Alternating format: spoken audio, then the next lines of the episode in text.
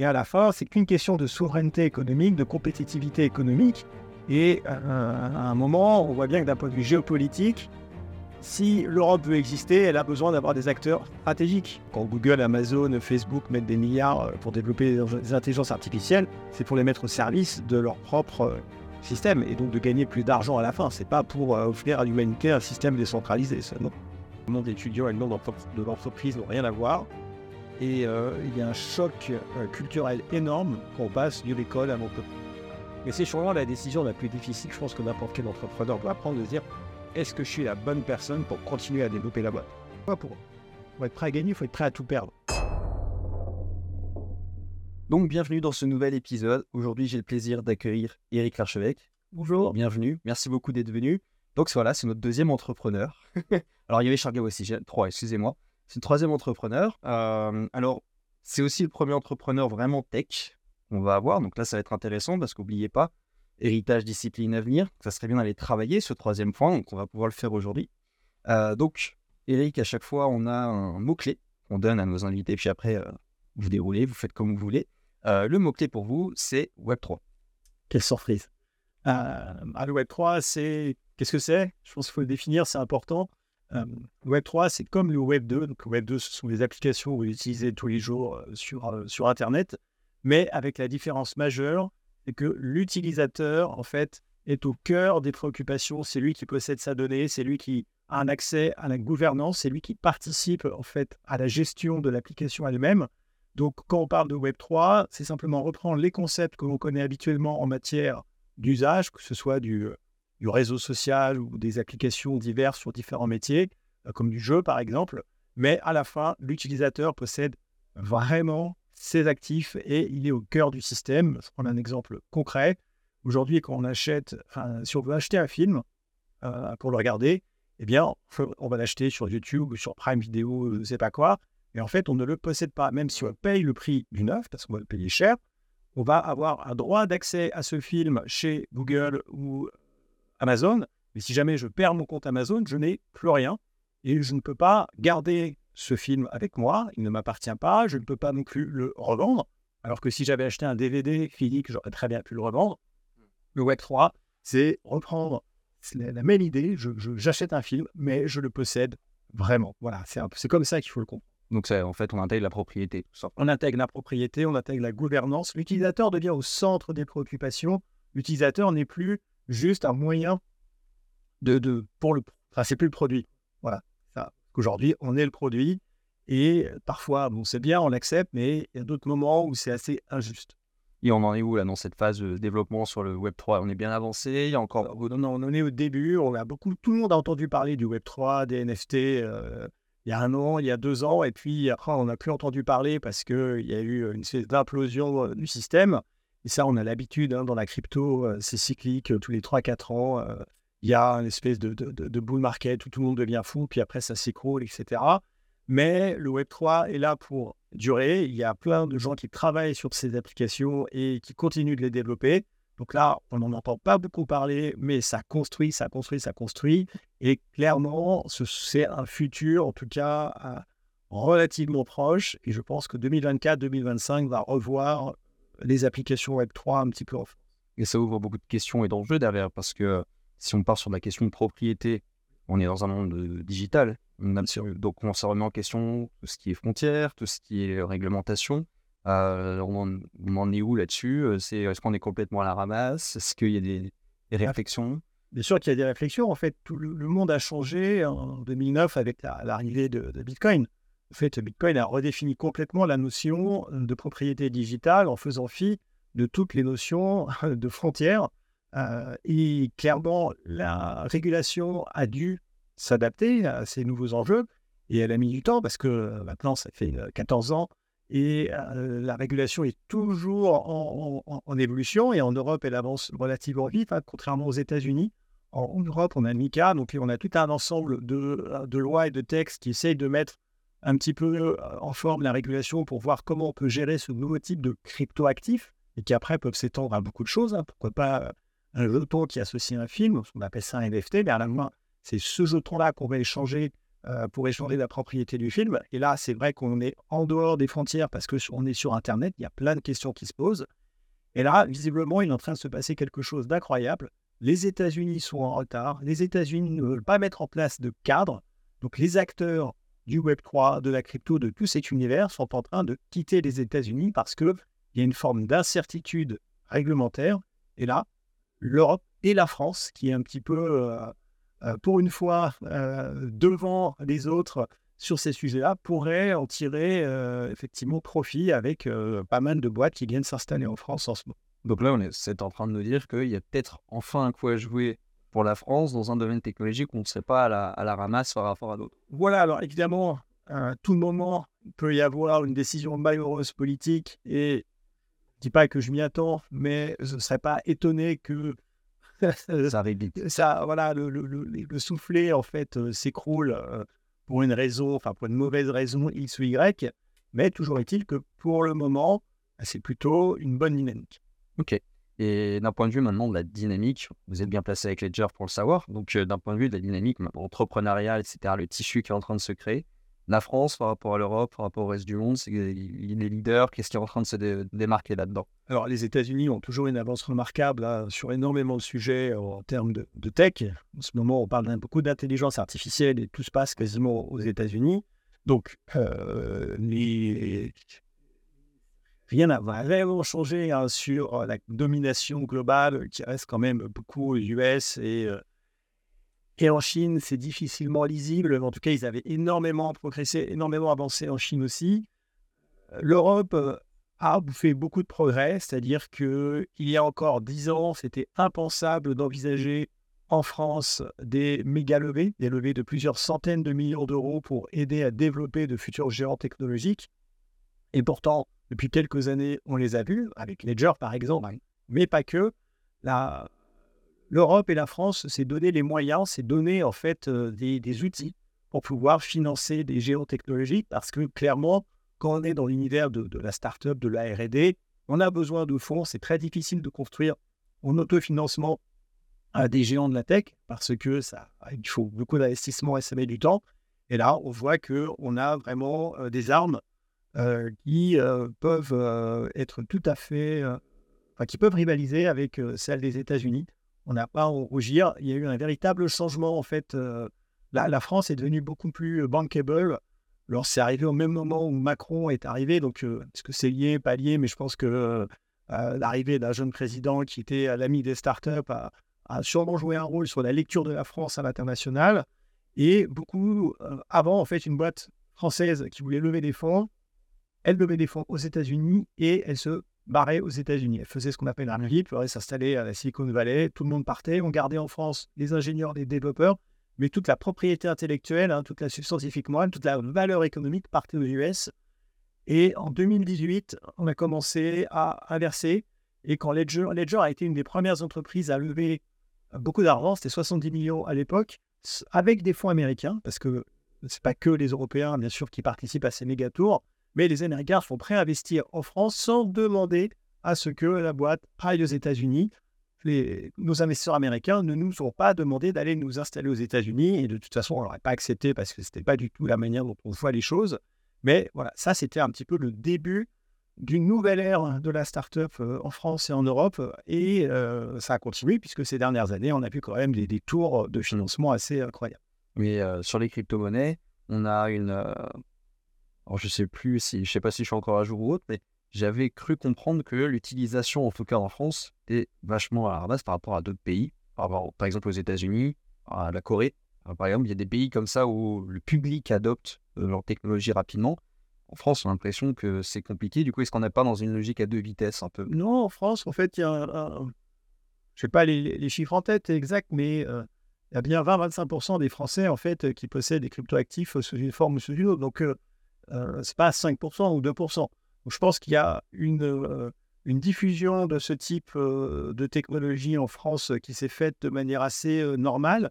En France, en Europe, la, la, France est plutôt en avance, en tout cas par rapport aux autres pays européens. et dans le monde entier, certes, aux États-Unis, il y a peut-être un tiers de la population au plus qui a déjà touché à, la crypto. Puis de toute façon, c'est un pays qui est beaucoup plus grand, donc il se passe toujours plus de choses. Ça va plus vite. Mais j'ai pas l'impression qu'on soit vraiment à la traîne. En tout cas, c'est pas la lecture que j'ai.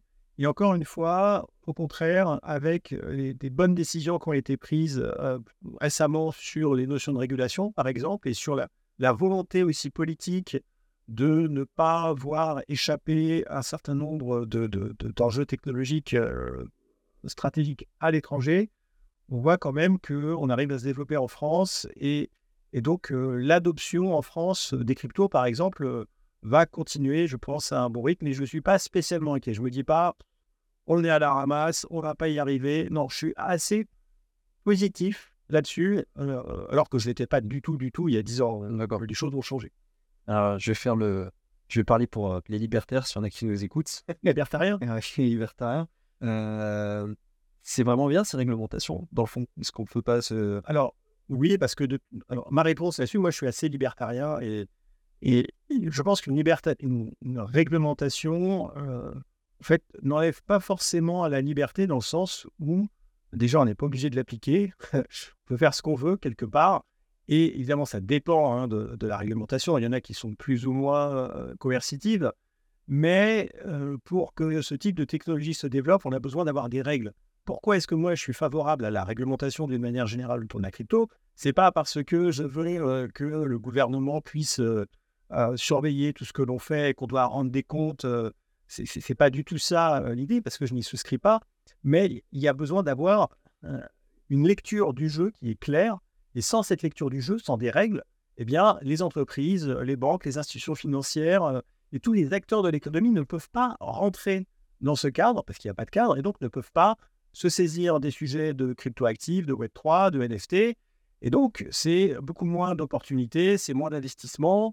Et à la fin, euh, seule une poignée de gens peuvent profiter de l'immense liberté apportée par les cryptoactifs parce que eux oseront faire le pas et au final, on se retrouve avec moins de gens et donc moins de liberté. Et donc, je dis, plus de réglementation permet de développer l'adoption et, in fine, d'embarquer plus de gens dans la crypto et le Bitcoin et donc de leur donner plus de liberté. Et pour conclure, quand je dis réglementation, je ne dis pas il faut une réglementation équilibrée. Euh, je pense qu'il faut aussi être, euh, avoir, un, euh, avoir un aspect je pense qu'il faut être constructif dans l'approche. On ne peut pas juste refuser toute réglementation par principe. Et à l'inverse, il faut faire extrêmement attention à ce que la réglementation va imposer. Et par exemple, Ledger et tous les autres acteurs se sont toujours battus vent debout, vent contre une réglementation, une idée de, réglementation qui consistait à dire qu'à partir du moment où vous avez un wallet Bitcoin, c'est-à-dire à partir du moment où vous jetez des dés pour créer euh, une identité, puisque c'est juste un nombre aléatoire, et que cette identité vous permet de recevoir et d'envoyer des cryptoactifs, eh bien, dès que vous faites ça, vous devez rentrer dans un KYC, c'est-à-dire une procédure de connaissance client, ce qui, d'un point de vue pratique, n'a absolument aucun sens et qui viendrait à réguler les mathématiques. Et quand on arrive à ce genre de non-sens, là, oui, là, il faut se battre contre ce type de régulation qui n'a de mmh. toute façon aucune application possible et qui, à la fin, euh, viendrait empêcher euh, le bon développement. Donc, voilà, je peux une question d'équilibre. Et je pense qu'un libertarien, par définition, n'est pas forcément opposé à la notion de réglementation. Ce n'est pas un anarchiste. C'est-à-dire ce n'est pas quelqu'un qui dit on va brûler les gouvernements. Libertarien, c'est quelqu'un qui veut pouvoir faire ce qu'il veut, avoir un certain nombre de libertés euh, d'entreprendre, de penser, euh, de faire, de dire. Euh, et le fait qu'il existe des niveaux de réglementation ne va pas forcément à l'encontre de tout ça. À moi, c'est ma lecture personnelle. Vous en pensez, euh, vous avez un avis ou pas sur l'euro numérique? Parce qu'il alors il y avait, il a un peu des deux. Il y a un côté, euh, disait il faut absolument le faire parce qu'on va être à la ramasse, parce qu'on va faire sa monnaie numérique. Non. Et là de l'autre, ce qui est en train d'être mis en place aujourd'hui, il y a beaucoup de monde qui est vraiment bout parce que la façon dont il serait fait permettrait plus de contrôle. Euh, là-dessus, votre opinion Alors je pense qu'il est nécessaire d'avoir un euro cryptographique, un euro digital de monnaie programmable native au protocole Internet de la même façon que Bitcoin existe, parce que c'est une nouvelle définition de la, non pas d'une monnaie, parce que c'est l'euro, mais en tout cas de la gestion de cette monnaie sur des protocoles beaucoup plus efficaces et qui vont permettre d'avoir des smart contracts, qui vont permettre de faire beaucoup de choses. Donc ça existe déjà, pour moi, ce sont les stablecoins. Et moi, je pense qu'il faut une meilleure régulation du stablecoin qui permet de l'ouvrir, parce qu'aujourd'hui, la régulation ne permet pas de faire un stablecoin euro de manière efficace parce qu'il y a beaucoup de limitations. Ça ne peut pas être ouvert au public. Enfin bref, il y, a, il y, a, plein de choses qui empêchent son développement.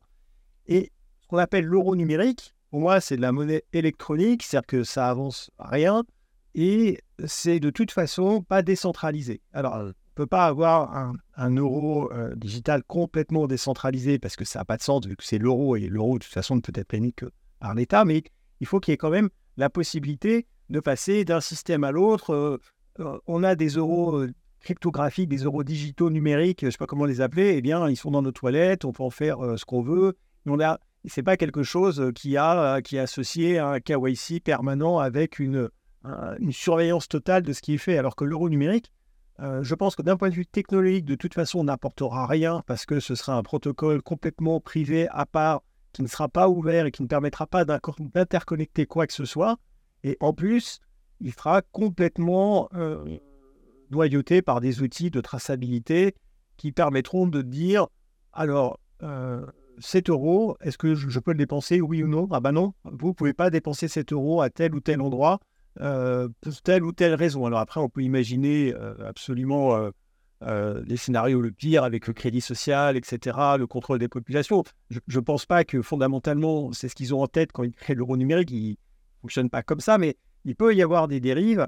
Et euh, ce n'est pas, à mon avis, de toute manière, d'un point de vue technologique, quelque chose euh, qui va répondre à la problématique qui est attendue. Mais vous pensez qu'ils comprennent vraiment euh, ce qu'ils font, ce qu'ils réglementent, etc. Ou ils nagent vont un peu à vue? Alors, c'est difficile de parler pour eux parce que déjà, je ne connais, pas, je connais pas personnellement. Au début, quand en Bitcoin est sorti, enfin, en tout cas, moi, quand j'ai commencé à m'y intéresser en 2013, euh, j'avais vu un rapport de la Banque de France qui, en gros, disait euh, Bitcoin, c'est un Ponzi, c'est une arnaque, n'y allez pas. Euh. Quand j'ai vu ça, c'est un peu ce qui m'a convaincu d'aller dans Bitcoin, parce que je me suis dit, si la Banque de France prend la peine de tirer à boulet rouge là-dessus, c'est que vraiment, ça va être très intéressant, parce qu'il doit voir ça comme une menace. Et j'ai compris bien plus tard qu'il n'y avait absolument aucune forme de défense de la part de la Banque de France et ensuite des autres acteurs institutionnels à chaque fois qu'il tirait, à boulet rouge sur Bitcoin, c'est parce que on ne comprenait rien et c'était le résultat d'une incompétence crasse et absolument pas une stratégie de défense en se disant le Bitcoin, les cryptoactifs peuvent remplacer, sont une véritable menace, menace pour la souveraineté économique des États, etc. Donc faisons quelque chose pour nous défendre, ce qui pourrait s'entendre et ce serait leur métier et normal. Non, en fait, ils ne comprennent pas de quoi il s'agit et donc, euh, ils disent, bah, c'est un Ponzi, c'est une arnaque, parce qu'ils ne prennent pas le temps de réfléchir. Donc, en fait, cette espèce de, position extrêmement négative et défensive est le résultat d'une incompétence et non pas d'une compétence qui viendrait à se dire, attention, nous sommes en danger, il faut réagir, il faut réagir. Et donc, pour répondre à la question, est-ce que je pense qu'ils ne comprennent pas. J'aurais plutôt tendance à penser que ce sont des technocrates, euh, que, enfin, en tout cas, le projet est mené par des technocrates qui voient les choses d'une façon à mon avis, euh, pas optimale, on va dire, pour rester poli, et qu'à la fin, euh, ils n'ont aucune idée, je pense, de, des enjeux, des véritables enjeux, parce qu'ils sont dans un moule de pensée, une manière de penser qui ne peut pas leur ouvrir, leur permettre d'avoir l'esprit suffisamment ouvert, ne serait-ce que pour comprendre Bitcoin. Parce mmh. qu'on est dans un schéma de pensée tellement différent, et ils sont tellement formatés pour penser de façon unique et alignée avec les préceptes économiques classiques euh, qui sont enseignés dans l'université depuis des années et des années, que en fait euh, on reste sur un schéma complètement figé et qui ne font que reproduire euh, peut-être de manière plus moderne un, schéma qui lui-même n'évolue pas et est donc figé. J'aimerais qu'on s'attarde un peu aussi sur cette question de rôle. Je n'avais pas forcément prévu de le faire, mais c'est intéressant. je pense qu'on peut en profiter pour creuser un peu. prenons le cas d'un État aujourd'hui, pas forcément la France, mais en tout cas un État relativement puissant, pèse en tout cas économiquement sur la scène internationale, qui rate complètement ce virage de Web3. Les enjeux derrière, le danger pour lui, euh, est-ce qu'il y en a? Est-ce que euh, quelles seraient les difficultés auxquelles il pourrait être confronté, ce genre de choses. Sur le Web3 Ouais. Bah, bien sûr que si un État qui viendrait, en fait, ou un, noyau économique euh, qui viendrait passer complètement à côté d'une révolution technologique, en paierait à un moment ou à un autre les, les pots cassés, puisque quoi qu'il arrive, en fait, si on part du principe que le Web3, par son approche euh, novatrice de décentralisation, de, repenser l'utilisateur au cœur des, des- des problématiques, de lui donner le contrôle, la propriété des actifs, euh, accès à la gouvernance, etc., est la base d'un modèle euh, de développement beaucoup plus performant et donc beaucoup plus intéressant et qui, par simplement, s'il sera meilleur, va gagner des parts de marché, parce qu'encore une fois, c'est le marché qui euh, déterminera les choses, eh bien, ça va créer une valeur économique, ça va créer une valeur stratégique. Donc, ça veut dire que les grandes entreprises de demain euh, ne seront pas dans ce pays-là. Euh, depuis, en fait, de- depuis une dizaine d'années, moi, je pense qu'il va y avoir, euh, on va redistribuer les cartes des géants technologiques mondiaux sur une base plus décentralisée grâce à- aux technologies de blockchain, du bitcoin, de la crypto, et qu'il y aura donc de nouvelles super grosses corporations ou entreprises euh, qui vont peser d'un point de vue euh, euh, stratégique. Et moi, ce que j'ai toujours souhaité et ce que j'ai toujours vu comme objectif, c'est que on parle des GAFAM, hein, Google, Amazon, Microsoft, etc. Dans le futur, il y aura d'autres acronymes et ça commencera par un L. Voilà. Et c'est ça la vision qu'on porte depuis le début. Et ce L, ben, s'il est français, c'est super.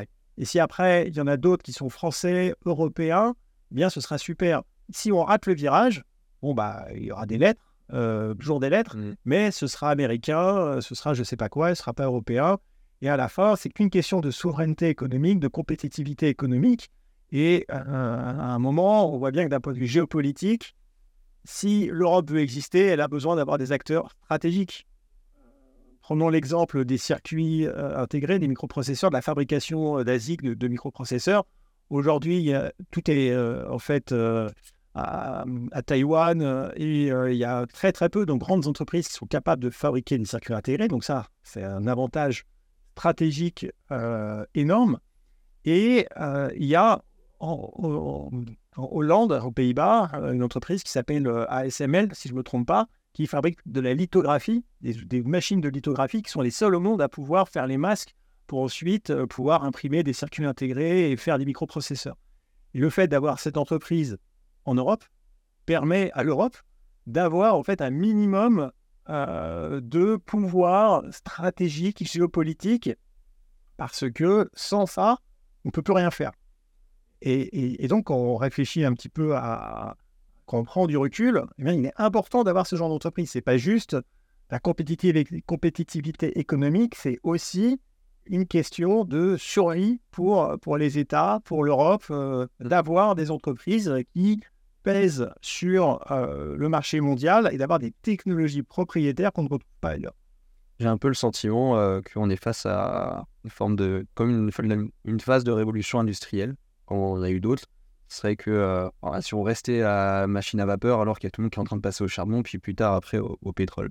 Et euh, quand on combine un petit peu euh, toutes ces technologies, on peut rajouter là-dessus, on peut rajouter ce qui se crée avec le métaverse, quand on rajoute ce qui se crée avec l'intelligence artificielle en ce moment, c'est vrai que ça, devient assez vertigineux. Oui, il y a une quatrième révolution industrielle technologique avec, qui est portée par les processus de décentralisation qui vont redéfinir la manière dont tout ceci fonctionne. Donc oui, et- et cette révolution a déjà commencé et c'est sûr qu'il ne faut pas, il faut pas la rater. Et euh, alors, on ne parle pas du tout, je ne sais pas pourquoi, d'un- de l'IA, on pense. Ou alors, quand on en parle, c'est un, un journaliste qui fait un article dessus. On en parle beaucoup de ChatGPT. Hein. Voilà, ça s'arrête là. Alors, ça s'arrête là, alors qu'on voit, vous l'avez énoncé tout à l'heure, euh, aux États-Unis, on voit une effervescence autour de ça qui est assez spectaculaire. Mm. Euh, Est-ce que là, justement, on n'est pas en train de rater un truc? Euh, là-dessus probablement. Euh, après, pour pouvoir faire de l'intelligence artificielle, il faut avoir des capacités de calcul absolument phénoménales. Euh, Mm. Donc, euh, si aujourd'hui OpenAI, enfin ChatGPT est avec euh, Microsoft, c'est simplement parce que ils ont des data centers euh, de taille gigantesque et qu'il est nécessaire d'avoir ce type de puissance de calcul pour entraîner des intelligences artificielles euh, qui sont des modèles prédictifs et pour que ça fonctionne. Et en Europe, on on n'a pas tous, enfin, il y a des data centers, mais je pense qu'on n'a pas la même capacité de puissance, on n'a pas la même possibilité de pouvoir le faire. Il y a Amazon qui possède énormément de data centers, il y a Google, il y a Microsoft avec Azure. Et donc, il y a beaucoup plus de puissance de frappe et beaucoup plus de capacité de faire des choses. Alors qu'en Europe, bon, il y a- si, si les data centers sont implantés, bah, ce sont ceux de, de- de Google, d'Amazon, euh, mais on n'a pas de géants euh, européens vraiment de technologie qui pourrait rivaliser et mettre à disposition des ressources, euh, ces ressources incroyables. Il ne faut pas se tromper. Si demain on veut faire un chat GPT, bah, ça coûte euh, une fortune. C'est pas juste trois gars dans, une, euh, dans un garage qui ont une idée incroyable. Non, il faut des moyens technologiques absolument gargantuesques pour que ça fonctionne. Oui, donc en fait, c'est c'est même pas qu'on rate le virage IA, c'est que c'est les conséquences. Oui, c'est ça, c'est plutôt les conséquences, parce qu'en matière de, de, de, de tech, d'ingénierie, de savoir-faire, de, de, calcul, d'analyse, les Français sont très bons. On a de bonnes écoles d'ingénieurs, un bon cycle universitaire, la réputation des Français au niveau international sont les affaires.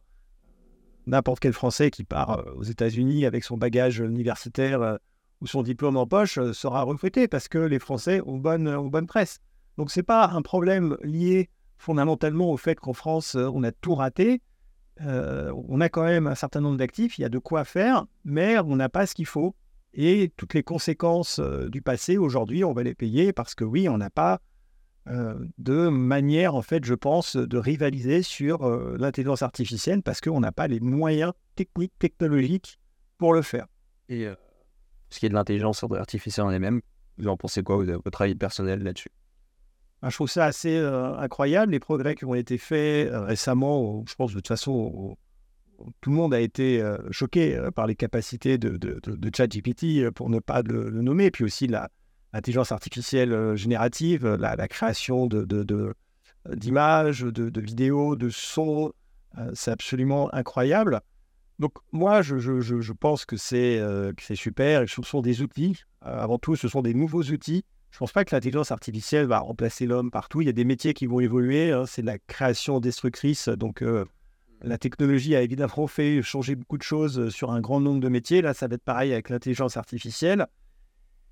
Je, euh, il y a le grand débat de savoir est-ce que c'est une menace pour l'humanité, non pas au sens de, remplacer des jobs, mais tout simplement d'asservir l'humanité. Moi, je ne pense pas qu'une intelligence artificielle puisse prendre conscience d'elle-même.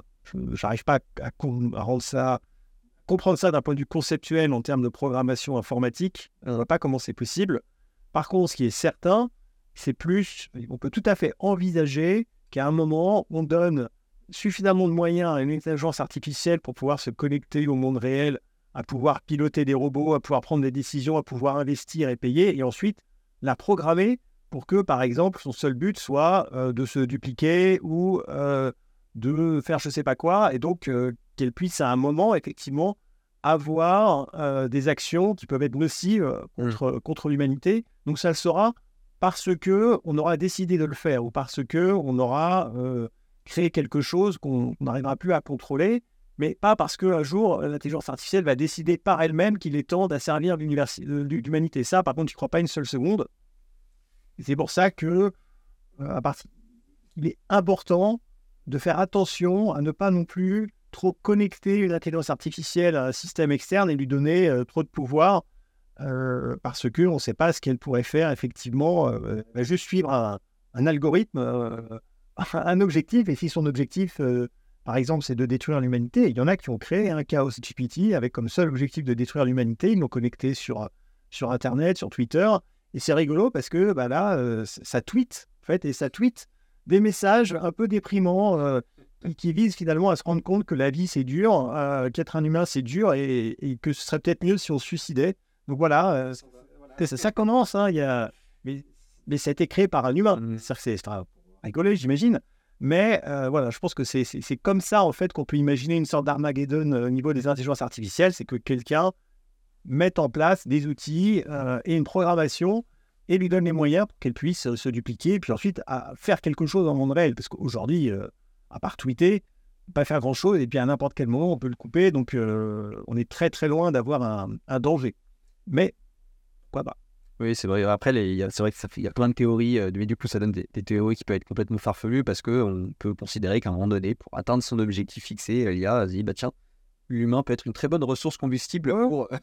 mais après, il faudrait qu'il y ait des robots qui soient pilotés par une IA, qu'on puisse pas la débrancher. Donc, enfin, c'est d'un point de vue très pratique, je comprends la peur et je, ça fait des super sujets de science-fiction. Mais après, si on commence un peu à réfléchir à d'un point de vue pratique, comment on peut mettre ça en place, c'est un peu comme les conspirations. Euh, on se dit, bah ouais, effectivement, euh, on a envie que les conspirations, elles existent. Mais après, si on dit, bah pour réussir à la faire sans que personne ne dise rien et que euh, ça fonctionne et que parce que quand on voit à quel point les gouvernements, dès qu'ils veulent faire quelque chose, ils ratent, pas ils se tout le temps, qu'on arrive à imaginer qu'ils soient capables de mener des conspirations incroyables depuis des années et que ça fonctionne, bon, là, c'est complètement ridicule. Je pense que c'est pareil pour euh, l'intelligence artificielle. On peut voir beaucoup de scénarios, mais dès qu'on rentre dans l'aspect pragmatique et pratique, euh, ça devient hyper, hyper compliqué quand même. C'est, euh, mais en tout cas, c'est vrai que c'est un choc qu'on en parle aussi peu, nous, parce que quand on voit aux États-Unis, moi, je, fais mes petites veilles tous les jours, etc. Et c'est dingue, mais tous les jours, il y a vraiment un nouveau truc. Quoi. C'est pas, et c'est une vraie techno qui a derrière. On n'est pas sur quelque chose. Ah bah oui, Complètement, parce que les technos, elles sont là-bas. En France, bon, je ne suis pas un expert du sujet, donc je ne sais pas, peut-être qu'il y a des technos en France qui se développent dans des universités euh, et, et, qu'il y a des trucs super, mais en tout cas, elles ne sont pas visibles. Et on n'en parle pas. Euh, donc peut-être, ça pourrait laisser à penser qu'il n'existe pas. Mais euh, je suis sûr qu'au CNRS, si on fouille, il y a, il y a sûrement quelque chose, bien sûr. Mais est-ce qu'ils ont eu les moyens pour pouvoir développer ça au niveau qui se fait aux États-Unis? Bon, peut-être pas. Et, et là, il y a beaucoup de choses effectivement aux US qui se passent et qui se développent. Et, et ils ont des moyens colossaux. Maintenant, euh, Facebook s'est dit le métavers c'est terminé, le futur c'est l'intelligence artificielle. Bon, bah, quand on balance des milliards sur la table comme ça, forcément, à un moment, il se passe quelque chose. Puis en plus, ils commencent à, en rentrant en compétition entre eux, à ouvrir un petit peu, à faire de l'open source, etc. Euh, par exemple, Facebook avec le modèle Llama qui sont mis en ligne. Bon, tu peux commencer à les fouiller lui-même, etc. Donc, euh, mais en tout cas, là, les enjeux, au final, quand on lit tout ça, sur l'avenir, ces enjeux, c'est que tout ça reste décentralisé malgré tout. Que quand on prend toutes ces technologies et qu'on les imagine dans les mains euh, d'un petit groupe, d'un seul, là, ça devient quand même euh, inquiétant. Ah, ça peut devenir inquiétant et c'est pas du tout sûr que euh, ce soit décentralisé dans le futur. C'est-à-dire que OpenAI maintenant, c'est en fait ils ont pivoté en mode non-profit. alors c'est pas exactement ce qui se passe parce que c'est vrai que c'est bizarre qu'une boîte qui a levé de l'argent à un moment devienne une sorte de fondation. Mais bon, admettons. Euh, mais c'est quand même piloté par un certain nombre de personnes. C'est pas du tout décentralisé. Par nature, ce type de technologie n'est pas décentralisé.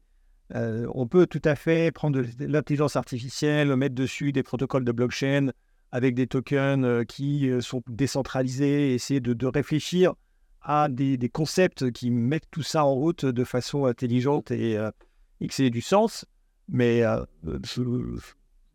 priori, quand, Google, Amazon, Facebook mettent des milliards euh, pour développer des intelligences artificielles, c'est pour les mettre au service de leur propre euh, système et donc de gagner plus d'argent à la fin. C'est pas pour euh, offrir à l'humanité un système décentralisé, ça, non. Toi, on pourra toujours essayer d'imaginer un modèle où il y en aura un système décentralisé générera plus. oui, oui, oui, mais c'est pour ça que je pense que le, Web 3 a une importance parce qu'à un moment, ça peut être plus efficace et, donc des euh, des modèles, euh, des, modèles Web 3 d'anciens modèles peuvent amener à dépasser euh, et devenir plus, plus, plus importants et, se développer. Donc c'est tout à fait, tout à fait possible, mais ce sera justement pas porté par les Google, Amazon, etc., qui n'ont aucun intérêt à voir échapper l'utilisateur et qui deviennent quelque part plus souverains. Je pense qu'on a bien traité euh, ce genre de sujet. On a, on, y a pris un, on a pris un peu le temps, mais je pense que ça valait le coup de le faire. Parce qu'on entend, comme je disais, très peu parler, donc euh, c'était très intéressant. Maintenant, on va basculer sur euh, notre partie. On va, puisque c'est ce qu'on fait à chaque fois dans l'émission, on va prendre un petit peu le fil conducteur donc, sur votre vie. et puis, bah, ça va nous permettre aussi de revenir de temps en temps sur des sujets comme ça. Et puis, au passage, aussi de parler entrepreneuriat, parce que vous êtes entrepreneur avant tout. on va commencer bah, par votre enfance. C'est là que tout commence. Euh, vous étiez quel genre d'enfant Quelle éducation vous avez reçue euh, Ce genre de choses?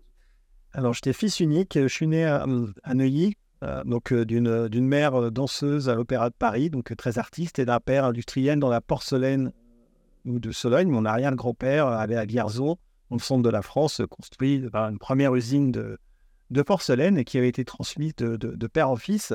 Mais assez jeune, j'ai eu un problème de, souffle au cœur, un problème de santé qui a fait que mes parents ont décidé d'aller à la campagne. Bah, donc, quitté Neuilly, j'ai passé toute mon enfance à la campagne, dans la, forêt, à construire des cabanes, à jouer dehors, et aussi à jouer avec mon ordinateur, un TO770 que j'ai eu quand j'avais une dizaine d'années. Euh, croisé un ordinateur et je, ça, m'avait complètement euh, omnubilé. J'en voulais absolument. J'ai tanné ma mère pendant un an pour qu'elle m'en achète un. Elle a eu l'intelligence de comprendre que ça pouvait être un véritable outil d'éducation, et pas juste un, jouet. parce que ça valait quand même assez cher à l'époque. Et, et, donc, on, j'étais dans une famille, on, on mangeait, enfin, on avait un toit, mais on n'avait pas des moyens considérables, hein, même si l'usine de, porcelaine ne fonctionnait pas et même perdait beaucoup d'argent. Et du reste, elle a périclité. ça s'est terminé quand je pense j'avais 13 ans et l'aventure s'est arrêtée. et j'ai donc passé beaucoup de temps soit à faire des cabanes, soit à programmer. J'avais cette passion.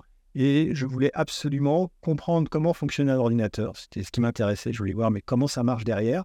Et pour faire ça, j'ai compris qu'il fallait que je fasse des études d'ingénieur. Et je me suis donc donné cela comme objectif. Et donc j'ai travaillé à l'école. Je n'étais pas un super élève. Euh, j'ai eu dois faire ses preuves au bac, hein, donc euh, je n'avais pas des notes incroyables.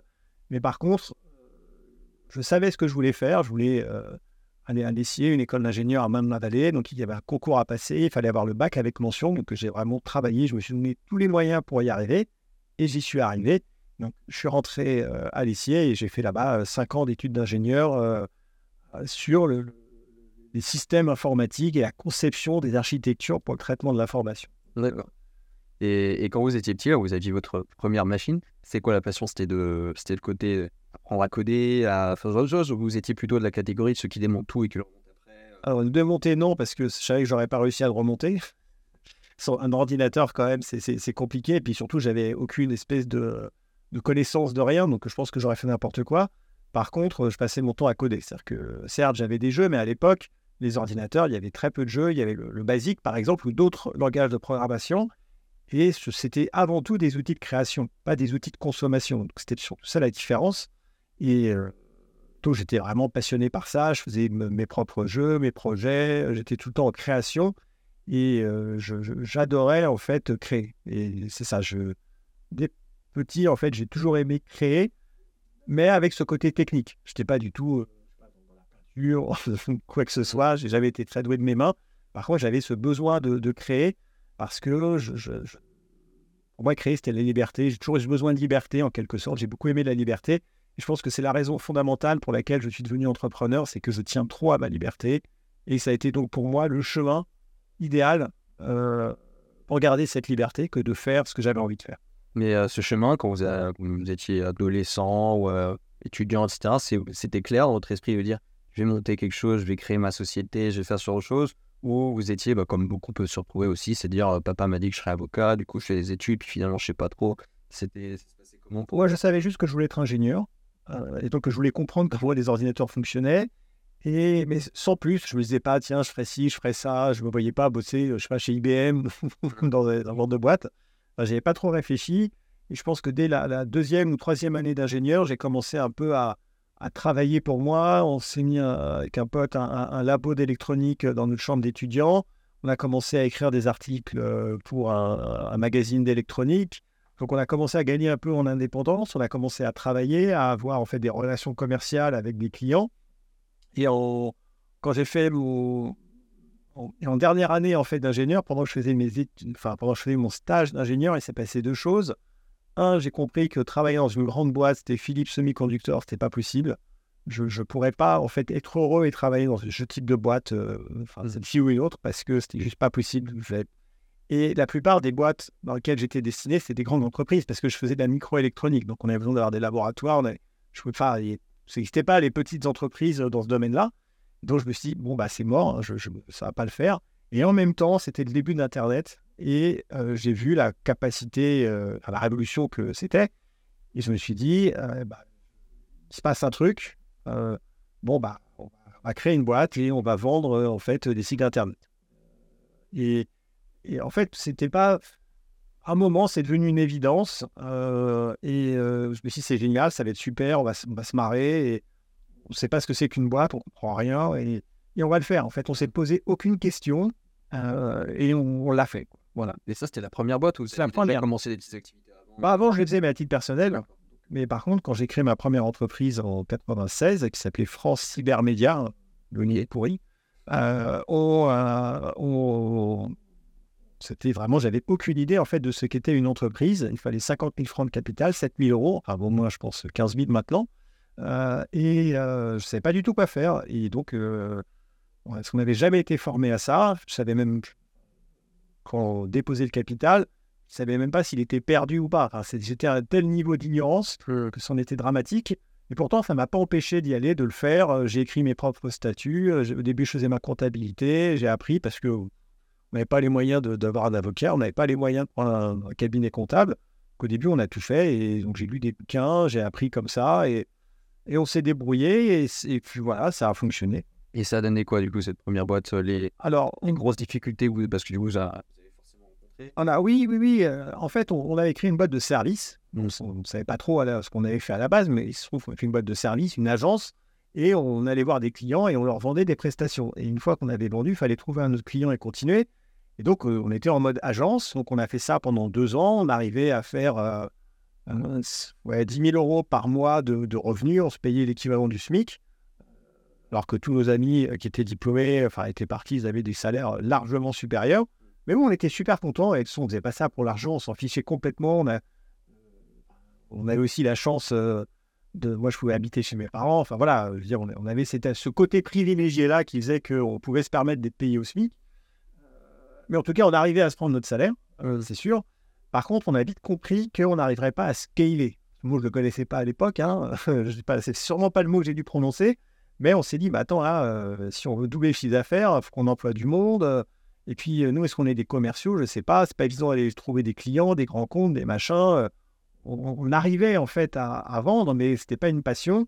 Et on s'est dit, non, il faut qu'on change le modèle. En fait, il faut qu'on aille plutôt sur du produit. parce qu'un produit, on le fabrique et on peut le vendre à l'infini. Et donc, on a créé une deuxième boîte en 98. On a, et, et on a créé un produit qui était basé sur la monétisation de contenu, c'est-à-dire que on prenait du contenu n'importe lequel, on avait mis en place des moyens de paiement. C'était un peu une fintech avant l'heure, des, systèmes en fait d'affiliation. Et après, on allait voir euh, des webmasters, des gens qui avaient des sites, en leur disant bah, Tu as du trafic, tu nous envoies le trafic, et avec nos produits, on va les monétiser. Nos produits, c'était quoi? Bah, C'était issu du Minitel Rose, c'était de la rencontre, c'était du charme, c'était euh, tout ce qu'on pouvait imaginer euh, sur Internet euh, à cette époque. Et nous, notre métier, c'était pas vraiment le contenu, on s'en fichait un peu, c'était comment on fait pour monétiser. Donc, euh, les cartes de crédit, le rebill euh, et euh, les lignes surtaxées. En fait, à l'époque, on se connectait par modem. Donc, on appelait un 01 machin qui était club Internet, mais on pouvait se connecter sur un, un 08 ou un quelque chose qui ont payé euh, 2,19€ la minute. Donc, les gens, en fait, bah, restaient, consommaient le produit, discutaient, ils voulaient faire du dating, de la rencontre, par Minitel Rose. Et euh, on, on avait fabriqué ça. Et puis après, on avait des, des partenaires, des webmasters qui, qui apportaient leur trafic. Et nous, on monétisait, on leur reversait de la moitié. Donc, on avait développé un modèle, en fait, hyper puissant. Euh, et la boîte a marché extrêmement bien. Et on a, en deux ans, on faisait 20 millions d'euros de chiffre d'affaires. Ah oui. Donc, on a fermé évidemment la première. Et on a continué de la développer. On est- et en- cette boîte, de- en 2007, euh, elle a été revendue à Rentability Web pour euh, 27 millions d'euros avec, avec les compléments. Et vous avez fait, vous avez fait comment euh, techniquement pour, euh, même en termes de temps, etc., pour faire gérer ce passage de l'une à l'autre boîte? Bah, en fait, euh, on, on a travaillé le jour et la nuit. hein. Ça, on travaillait beaucoup. Il n'y avait pas de secret. Moi, je, do- je dormais au bureau. Enfin, il n'y a pas de week-end. Donc, euh, j'étais complètement commit à 100% là-dessus. Puis, à un moment qu'on a vu que la, la, la deuxième fonctionnait et qu'elle avait un avenir, parce qu'on avait très peu de moyens, on avait dû créer une SRL de presse parce qu'on n'avait pas de capital. On n'avait Mm. pas les 50 000 francs à l'époque. hein. On était toujours en francs pour le faire. Une SRL de presse, c'était 2000 francs, euh, donc, euh, je sais pas, euh, 300 euros. Et euh, donc, on, on était passé par là. Et, et ça a marché assez rapidement. euh, Et donc, on a arrêté la première, on a arrêté l'activité de la première parce que clairement, on ne pouvait pas faire les deux. Et puis surtout qu'il y en a une qui fonctionne bien. Une raison de garder les deux. Et euh, donc, on l'a développé. Et euh, on a été, euh, bon, je pense, 60, 70 personnes dans l'entreprise. D'accord. Alors justement, bah, cette croissance, là, vous l'avez dit, vous- quelques années avant, vous étiez encore en train d'essayer d'apprendre à faire de la compta et des trucs comme ça. D'un seul coup, vous vous retrouvez avec une équipe de 50 personnes. Ah oui, bah, Ça s'est passé comment? En fait, on a dû s'entourer. Parce que là, comme euh, ça fonctionnait et qu'on avait aussi les moyens donc de pouvoir prendre un comptable, un expert comptable, donc on a pu faire appel à des gens, un avocat, etc. Et, on s'est entouré, on a appris à s'entourer parce que clairement, euh, sinon on n'avait pas le choix. Et je pense que, euh, effectivement, je ne savais pas comment faire. Personne ne m'a jamais expliqué, j'avais aucune idée. euh, Le management, je ne sais pas ce que c'est, euh, même pas si je sais encore ce que c'est le management, mais on faisait comme ça. Et je pense que moi, ah, c'était le bon sens toujours la règle que je suivais, c'était le bon sens. Et sincèrement, des fois, c'est pas compliqué. hein, C'est le bon sens. Il n'y a pas de recette magique, de savoir-faire, de trucs incroyables qui tombent du ciel ou, euh, ah, je pense que lire des bouquins, c'est bien, qui expliquent comment faire, mais au final, il faut suivre son instinct, il faut avoir du bon sens, un bon sens pratique, pragmatique, et surtout, il ne faut pas se poser trop de questions. Moi, ma chance, hein, je le dis souvent, c'est que je ne réfléchis pas trop. Et donc, quand il y a des problèmes, bah, je, bah, je vois le problème, je dis, bon, bah, on va le régler, puis on passe à autre chose. Et alors que si on réfléchit trop et qu'on se dit, bah, attends, mais si je fais ci, puis si je fais ça, enfin, si on commence à réfléchir un milliard à trois bandes et machin et qu'on voit trop loin, moi, j'ai pas cette capacité d'abstraction et donc, bah, je le fais pas. Et donc, je réfléchis pas trop et je suis plus dans l'action. Et jusqu'à présent, ça a fonctionné. C'est vraiment comme ça que j'ai fait en traitant les problèmes un par un, en disant, bah, on verra bien, on essaye de faire au mieux. Et puis aussi en se comportant d'un point de vue humain de la manière la plus normale possible. voilà, de ne pas être toxique, de ne pas faire des choses bizarres. Et ça aussi, ça a toujours bien marché pour moi et j'ai toujours réussi à m'entourer, faire en sorte que les gens me, respectaient parce que je pense que je les respectais d'abord. J'ai toujours beaucoup donné la confiance. Alors parfois, effectivement, ça se retourne contre soi, mais au final, le fait de donner la confiance, de donner les autonomies, etc., quand on fait le compte par rapport aux, rares fois où on a abusé de cette confiance et où nous on reçoit le fait d'avoir donné, d'avoir donné cette confiance et donné les gens, etc., ça leur a donné tellement d'ailes, enfin des ailes, et euh, qu'ils fassent du bon boulot, qu'à la fin, je pense que cette, cette approche est, vraiment gagnante. Et euh, maintenant que vous avez tout le bagage et tout le recul que vous avez aujourd'hui, euh, le Eric qui est quelques mois avant euh, ce moment où tout va décoller, qu'est-ce que vous auriez envie de lui donner comme conseil si là vous étiez autour de lui justement pour l'entourer? Bah, Je lui dirais il ne change rien et surtout euh, je ne lui parlerai pas mmh. euh, parce que je ne veux rien changer. Il y a, en fait, alors il y, a, beaucoup de travail, il y a beaucoup de préparation, il y a aussi la chance. il y a toujours en fait un, cocktail de choses improbables hein, qui font que des fois ça va marcher, ça va pas marcher. Est-ce qu'on était là au bon moment, trop tôt, trop tard? Enfin, il y a des choses qui sont en dehors de, notre, euh, de, ce que l'on peut faire. Et, donc, je changerai rien. Ah, je veux dire, j'ai fait des conneries, on s'est pris des bouillons, machin, ben, je repasserai par ça. Euh. Par contre, j'ai pas envie de le revivre. C'est-à-dire que si on me disait, tiens, tu peux revenir euh, au Eric que tu étais avant, non, je, reverrai toute cette épopée-là des 20 dernières années. Ah, ça a été super, j'ai eu des très bons moments, mais ça a été tellement difficile, en fait, c'est tellement épuisant que peut-être parce que maintenant j'ai 50 ans et que j'ai plus cette énergie, je me dis ah là, non je le referai pas, je le referai pas parce que vraiment c'est épuisant, mais c'était aussi incroyable et très heureux de l'avoir fait. Et quand j'y repense, je me dis oh la vache, une énergie quoi, quelle énergie j'en ai. C'est tout à l'heure vous avez dit que vous aviez la chance de passer beaucoup à l'action. c'est vrai que c'est quelque chose qui revient très souvent, le fait de dire ah, passer à l'action, à l'action, à l'action, à l'action. Euh, pensez que c'est un des défauts principaux en fait qu'on beaucoup de jeunes qui peuvent peut-être venir vous voir, vous aller sur Internet ou... Ah, peut-être pas. Tout le monde peut devenir entrepreneur. Il n'y a pas de prérequis. De manière générale, il n'y a pas de marqueur social. Euh, euh, par contre, c'est pas pour tout le monde. C'est-à-dire qu'il faut effectivement avoir développé des qualités ou avoir envie de développer un certain nombre de qualités qui sont, oui, d'aller dans l'action, de pas trop de pas trop intellectualiser les choses, de suivre son instinct, de pas avoir peur, d'être de, dans la résilience, euh, d'écouter aussi, parce que euh, on dit toujours, faut jamais rien lâcher, euh, il faut savoir écouter aussi, parce que aller dans le mur, c'est débile. Et est-ce qu'on va aller dans le mur, ou alors est-ce qu'au contraire, euh, on va y arriver, parce qu'au dernier moment, le mur va tomber, on va continuer? Donc, il faut savoir écouter, comprendre les signaux faibles pour pas faire n'importe quoi. C'est pas l'entrepreneuriat, c'est pas juste de l'énergie, j'y vais à faux, et puis je lâche rien, et si je lâche rien, je vais réussir. C'est faux. Il c'est beaucoup plus subtil que ça. Donc, il faut avoir un petit peu effectivement ce mélange de choses est-ce que ça s'acquiert? Est-ce que c'est inné? Je ne sais rien du tout. Euh, mais en tout cas, moi, j'ai vu plein de profils d'entrepreneurs différents. C'est pour ça que je dis tout le monde peut être entrepreneur. Il n'y a pas une typologie de gens en disant ah bah oui, lui, il est entrepreneur, lui, il l'est pas. Hmm. On pourra le dire une fois qu'on a vu la manière dont il réagit, la manière dont il se comporte euh, et la manière dont il arrive à gérer le stress, toutes les priorités, de faire de multitâches, parce qu'en fait, c'est aussi ça. Hein. C'est-à-dire qu'on doit gérer énormément de choses différentes. On doit switcher d'un sujet à l'autre très rapidement, sans oublier ce qu'on était en train de faire. Donc ça, ça, demande, je pense, une gestion et une, euh, une gymnastique mentale bien particulière. Mais, euh, mais donc oui, si on n'est pas capable de faire tout ça, on ne peut pas être entrepreneur. Et, donc euh, je pense que c'est important de comprendre que tout le monde ne sera pas entrepreneur. Voilà, c'est pas genre on est tous entrepreneurs, on peut tous devenir entrepreneurs. C'est faux. Et heureusement, parce que sinon, si on, était tous en fait des entrepreneurs avec cette volonté incroyable, cette résilience, je pense que le monde serait en feu et à sang. Quoi. Enfin, il l'est déjà, mais euh, ce serait encore pire. Euh, vous avez, euh, quand on regarde en fait de l'extérieur, les parcours des entrepreneurs, etc., c'est toujours tout beau, tout rose, et puis on voit que la finalité. Euh, vous avez eu des, des grosses, galères où vous vous êtes dit, là, ça peut vraiment pas passer? Alors, je suis passé assez souvent proche du précipice et de la catastrophe, mais ça ne m'est jamais arrivé. Je suis pas comme un Marc Simoncini qui a eu des très hauts et des très bas et qui a dû se reconstruire. J'ai pas eu d'échec critique. Et donc, je ne pense pas que pour réussir, on doit échouer. Que l'échec fait partie de, du chemin et, euh, et euh, donc on échoue jusqu'à ce qu'on réussisse. Mais on n'est pas obligé de se planter lamentablement pour réussir. Euh, donc, clairement, avec Ledger, par exemple, qui aujourd'hui une licorne, une même boîte, plusieurs fois, je me suis dit, bon, bah là, je pense que c'est mort on, peut crever.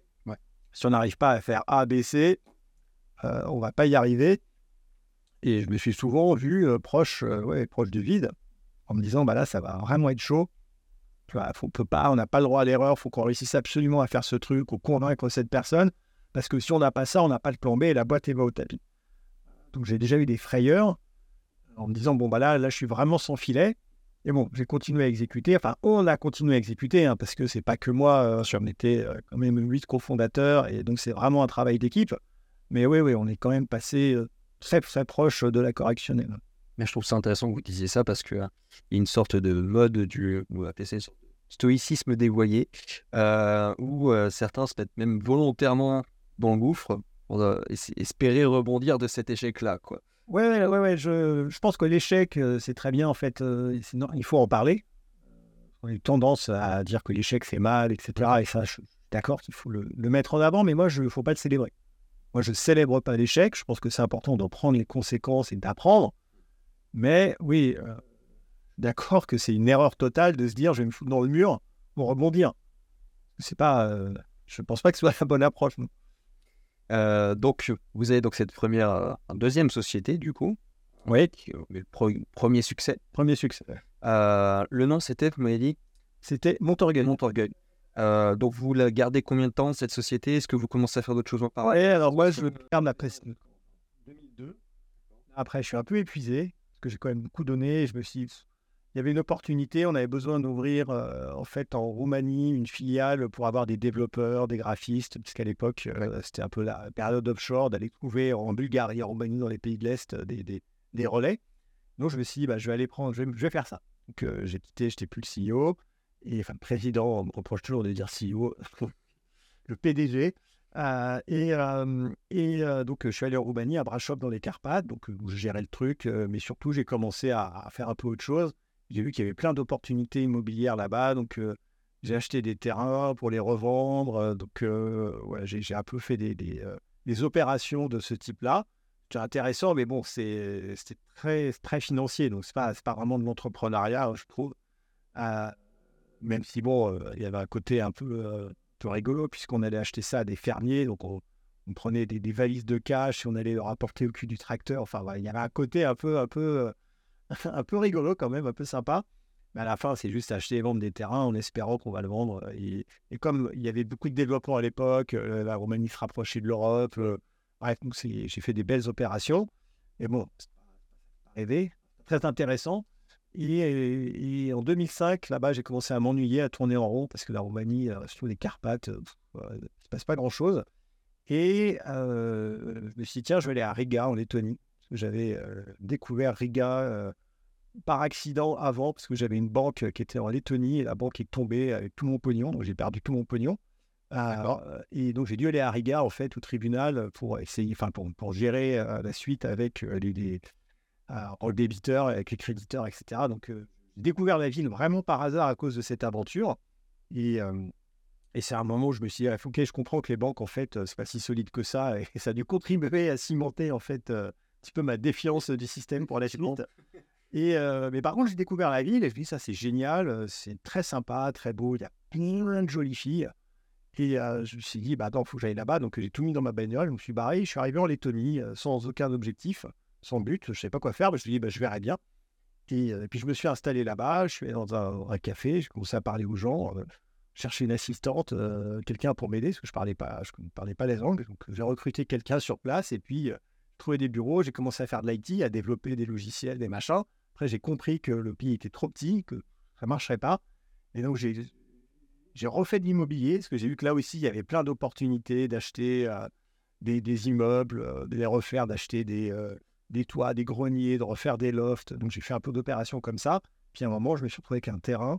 Je ne savais pas quoi en faire. Et puis, je me suis mis avec, je me suis associé avec un autre Français sur place et on a fait un hôtel qui s'appelle le Dodo Hotel, de 109 chambres qui est à Riga, et c'était un concept un peu novateur à l'époque.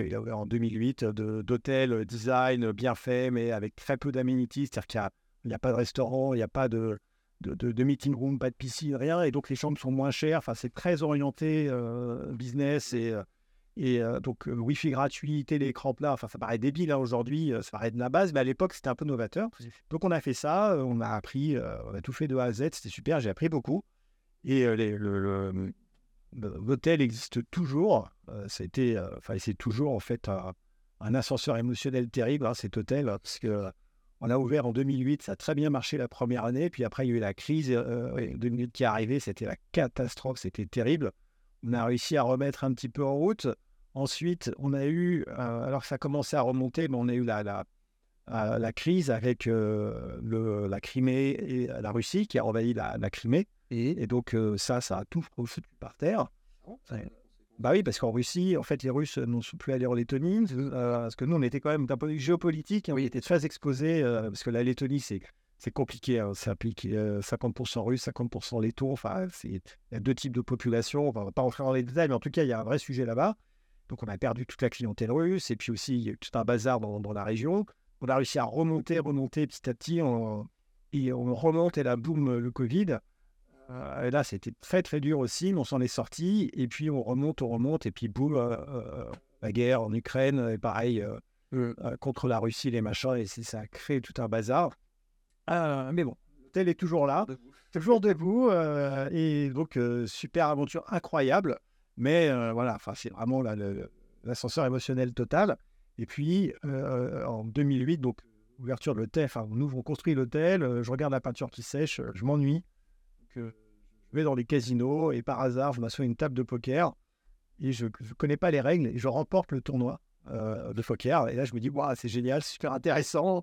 Et, euh, et, je commence à me renseigner, à apprendre vraiment les règles et je suis piqué par le jeu. Et de 2008 à 2010, je vais avoir une carrière en fait de, de, joueur de poker euh, international. Je vais faire les championnats d'Europe, les championnats du monde. Euh. De cette façon, on va, on va revenir dessus parce qu'en plus, j'aimerais bien qu'on fasse les parallèles avec euh, l'entrepreneur. Ah oui, tout à fait. mais, mais avant, il y a un truc, je ne suis pas sûr d'avoir bien compris, donc je vais vous faire préciser. Donc, vous m'aviez dit, donc vous aviez votre argent dans une banque en Lettonie. Alors oui, donc moi, je, je me suis expatrié en fait en, 2002. D'accord. Donc j'ai quitté la France fiscalement et donc j'ai pris des, des banques dans des pays offshore. Ok. Euh, donc, euh, et j'avais découvert euh, la Lettonie, une banque en Lettonie qui s'appelle la Paritat, et ils avaient un accès en ligne. Enfin, c'était très avancé technologiquement. Et donc, c'est pour ça que j'ai choisi cette banque. C'est pas par là aussi qu'il y avait l'Estonie, ou c'est l'Estonie alors, avec la citoyenneté numérique? Ah oui, mais ça, c'était beaucoup plus tard. mais oui, oui, c'est à côté. Hein, L'Estonie, la Lituanie et la Lettonie qui est au milieu. Et, donc, bah, j'ai ouvert là-bas, mais en fait, moi, je connaissais même pas la Lettonie. C'était des nouveaux pays hein, qu'on n'avait pas appris à l'école. Mmh sortait du bloc, euh, issu du bloc euh, soviétique. Et euh, bon, voilà, et en fait, donc j'avais tout, tout ce que j'avais gagné là-dedans, et puis la, la banque est tombée, et puis j'ai quand même perdu des centaines de, milliers de dollars. Ah, ça, ça, ça, Mais c'était l'argent que vous aviez mis de côté à force de travailler ou c'était Ah oui, c'est l'argent, c'est les, dividendes. C'était les dividendes que j'avais eu mon orgueil. Non, non, parce que ça, c'était en 2007. D'accord. Que je l'ai revendu, et là, on est en 2002. En 2003, quand ça se casse la figure. Et, et donc, et donc euh, c'est comme ça que je découvre euh, Riga. Donc, bah, je ne regrette pas parce que mmh. c'était pas grave de perdre quelques centaines de milliers de dollars. Enfin, de toute façon, je me suis dit, c'est pas grave, bon, bah tant pis, hein, je vais me refaire. J'ai jamais. Enfin, voilà, ça m'a pas marqué plus que mmh. ça. Et j'ai surtout. je me suis dit, bah tiens, bah, c'était une bonne occasion de découvrir un nouveau pays. D'accord. Et quand vous étiez donc à Riga, vous aviez quel âge Alors, j'étais en 2005, donc j'avais 28 ans. Alors, que je dis pas de bêtises, je suis en 73. Non, euh, donc j'avais 32 ans, pardon. Ok, très bien. Euh, et donc, à 32 ans, donc, vous aviez une vie de famille déjà Non, non, non, non, non. Alors, quand je... Non, non, je suis arrivé en 2005, je n'avais pas vie de famille, donc pendant trois ans. Oui, c'est pour ça que vous avez pu zigzaguer. J'ai pu zigzaguer, voilà, ça a commencé plus euh, à partir de, oui, 2008. Enfin, quand, j'ai commencé ma, carrière de poker, j'ai commencé un peu ma, ma vie de famille. Mais de 2005 à 2008, j'ai bien profité de, de, Riga. D'accord, euh, donc du coup, bah, faisons au poker. Oui. donc je veux bien effectivement que vous nous parliez un petit peu bah, comment ça s'est passé. Donc vous nous avez dit comment vous étiez tombé dedans. Oui, je suis tombé dedans. et après, comment on fait une carrière comme Je veux dire, c'est pas on se réveille demain. Non, tout à fait. Donc, je ne suis pas du tout dit ça. En fait, j'ai commencé à jouer, j'ai lu beaucoup de livres, j'ai appris la théorie du jeu. Enfin, donc, j'ai passé beaucoup de temps là-dessus parce que de toute façon, l'hôtel était en construction. Enfin, c'était pas un truc qui me prenait beaucoup de temps. Donc, j'avais du temps libre. Et je me suis passionné pour le jeu. Et il y avait donc des casinos à Riga avec des tournois, mais c'était des petits trucs, hein, un truc ridicule avec 10 euros d'entrée. Enfin, voilà, c'était vraiment pas des trucs incroyables. Et donc, j'ai joué, j'ai joué. Enfin, et et un jour, euh, je sais plus comment, j'ai remporté en fait ce qu'on appelle un satellite. C'est en fait un tournoi où le premier prix, c'est un ticket pour un grand tournoi. C'est comme ça, c'est des satellites qui permettent d'accéder à des grands tournois. Et c'était les Masters d'Amsterdam. Et donc, j'ai fait mon premier tournoi là-bas à Amsterdam avec 600, 700 joueurs, avec des joueurs de, classe mondiale, en fait, on va dire. Et enfin, des bons joueurs. Et j'ai dû terminer septième ou sixième, je ne me rappelle pas, j'ai gagné 90 000 euros. donc une somme quand même considérable. Et je me dis, bah, tiens, super, ça a bien marché. Et, donc ça m'a donné ce qu'on appelle une bankroll, c'est-à-dire de l'argent que j'ai réinvesti en fait dans d'autres tournois. donc comme j'avais plus d'argent, bah, je pouvais participer à des tournois. Parce qu'en fait, pour participer à des tournois, on n'a pas besoin d'être qualifié, on n'a pas besoin d'être quelqu'un, il faut juste payer. Mmh. Donc un tournoi à 10 000 euros, si j'ai 10 000 euros, je m'assois, je paye 10 000 euros. Donc euh, en fait, c'est ouvert à tous. Et, euh, donc ça m'a donné euh, bah, plus d'argent pour pouvoir aller m'inscrire au championnat d'Europe, où j'ai fait des trucs. Bon, évidemment, j'ai perdu. J'ai fait d'autres. j'ai gagné des. Il y, avait, des tournois en fait. il, y a, le grand, il y a le grand prix, puis après il y a des petits prix à côté. Mais j'ai voilà, remporté d'autres petits trucs à côté qui m'a donné de l'argent. Et donc après, j'ai pu aller à Vegas au championnat du monde. Et, y aller parce que j'avais suffisamment d'argent que j'avais gagné. Donc là-bas, bon, j'ai pas, pas euh, remporté de titres incroyables, mais j'ai remporté ce qu'on appelle des side events euh, qui m'ont donné, enfin aussi de l'argent. Et, à la fin, sur les deux ans, un peu moins de deux ans, j'ai dû gagner, euh, je sais pas, 600 000 dollars au total. Alors après, évidemment, il y a des coûts derrière, hein, parce que bon, ça, c'est, pas le gain net. Je pense que j'ai dû dépenser autant. Donc, euh, En tout cas, j'ai pas perdu d'argent, c'est sûr, mais je pense pas véritablement en avoir remporté. Mais c'était une expérience super et et j'ai arrêté parce que je ne euh, voulais pas jouer aux cartes. En fait, c'est là que je commençais à avoir des enfants. Euh, et je me suis dit, je veux pas dire à mes, je pas envie de dire à mes enfants que je joue aux cartes. C'est pas un métier. Et surtout, j'avais envie de créer quelque chose. J'avais envie de construire. Et là, je vois bien, en fait, qu'en poker, tu construis rien. D'ailleurs, tu, tu recommences à chaque fois. Et puis, c'est énormément d'énergie négative. C'est vachement dur. Et moi, je pense que je n'étais peut-être pas taillé pour ça. Euh, de la résilience, mais pas suffisamment pour être joueur de poker vraiment professionnel sur le long terme. Parce que c'est fait, fait, très très dur d'un point de vue psychologique. Oui, je veux dire, il y a quand même beaucoup de monde qui s'essaye au poker, etc. Et vous, vous arrivez, vous dites ça comme ça. Alors j'ai fait un peu ça par hasard, et puis finalement, ça a bien marché pour moi. Bah, parce que j'ai beaucoup travaillé. C'est-à-dire que je pense pas, je suis pas, je me suis jamais considéré comme un génie du poker, et je pense pas qu'il y ait une seule personne qui considère que je suis un très bon joueur de poker. Je pense que les gens diront oui, il n'est pas nul, il sait ce qu'il fait. Et personne me dit, euh, pense que avec l'archevêque, c'est un super joueur de poker. Je pense que j'ai réussi à un niveau correct parce que j'ai beaucoup travaillé puis après, j'ai eu peut-être parfois les bons réflexes, le bon, des instants clés, le coup de chance ou la, bonne décision, parce que ça arrive aussi, qui m'a permis parfois d'avoir ce petit truc qui me permet d'aller plus loin. Mais pour y arriver, j'ai dû beaucoup, beaucoup travailler. J'ai vraiment travaillé mon jeu de façon énorme. D'accord. mais, j'ai toujours su que je ne serais pas un grand joueur. Après, on peut se permettre de rêver. bien sûr, comme tout le monde, je pouvais rêver, rêver éveiller que j'allais gagner les championnats du monde, etc. Mais au fond de moi, je n'y croyais pas. Je, Bon, ça a été sympa, mais c'était pas mon truc. Et cette expérience, ça vous a apporté quoi pour la suite? Ah, Ça m'a apporté beaucoup. C'est une véritable école, en fait, de, euh, bah de, de la pensée humaine, sur le comportement humain. J'ai appris à lire des signaux faibles, j'ai appris à gérer mes émotions, j'ai appris à négocier, j'ai appris à raconter des histoires, j'ai appris à comprendre des histoires, j'ai appris beaucoup de choses. Et il y a énormément de choses que j'ai apprises au poker qui m'ont servi dans ma carrière d'entrepreneur. D'accord. Il y a vraiment des parallèles évidents que l'on peut faire. Et il y a beaucoup de joueurs de poker qui sont entrepreneurs et vice-versa. Et aussi beaucoup de joueurs de poker euh, qui sont traders de, crypto. C'est-à-dire que on retrouve un peu bon, ces notions d'adrénaline, ces besoins de se mettre, de mise en abîme, euh, de risque absolu, puisque parfois, dans, un tournoi de poker, enfin un jeu de poker, on doit se mettre en risque avec le bluff. Évidemment, on essaye de maîtriser ce risque pour pas faire n'importe quoi, mais des fois, pour, pour être prêt à gagner, il faut être prêt à tout perdre. et, c'est ce genre de, de, de, situation, je l'ai revu dans l'entrepreneuriat, dans des, négociations, des positions où en fait, je n'étais pas du tout gagnant. Et je me suis dit là, il faut que je joue mon va-tout et que pour remporter ça, il faut que je, je, sois prêt à tout perdre. Bon, je dois y aller à fond et avoir des postures de négo extrêmement hardcore. Et si j'ai réussi parfois à passer ces choses-là, c'est vraiment grâce à l'expérience du poker, parce que ça m'a beaucoup aidé. D'accord. C'est un truc que vous conseilleriez à, à nos temps de forcément devenir des, des joueurs pro. Mais... Pas conseiller aux gens de jouer au poker, c'est un jeu d'argent, il y a une notion d'addiction possible, donc je veux dire, c'est faut quand même faire attention avec ces choses-là et je pense que c'est à chacun de prendre ses responsabilités. Mais ce qui est sûr, c'est que oui, le fait de jouer au poker, euh, en dehors de ces notions d'argent et de tout ça, est une véritable école de la vie.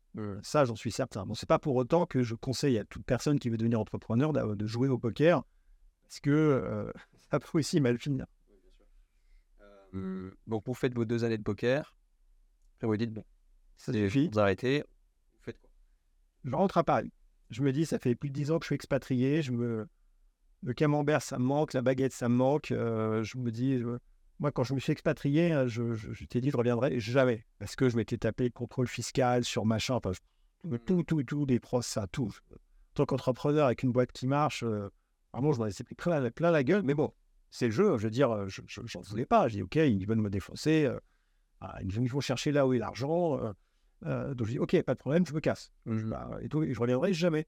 Donc j'ai brûlé tous mes papiers. Hein. C'est-à-dire que j'ai la sécu sociale, j'ai tout cramé dans un feu de joie. Je me suis dit, bon, si je veux faire foutre, je reviendrai. Je dis jamais, quoi. Voilà. Euh, et puis quelqu'un m'a dit, tu verras, au bout de 10 ans, tu voudras revenir. Je dis, c'est ça, je reviendrai jamais.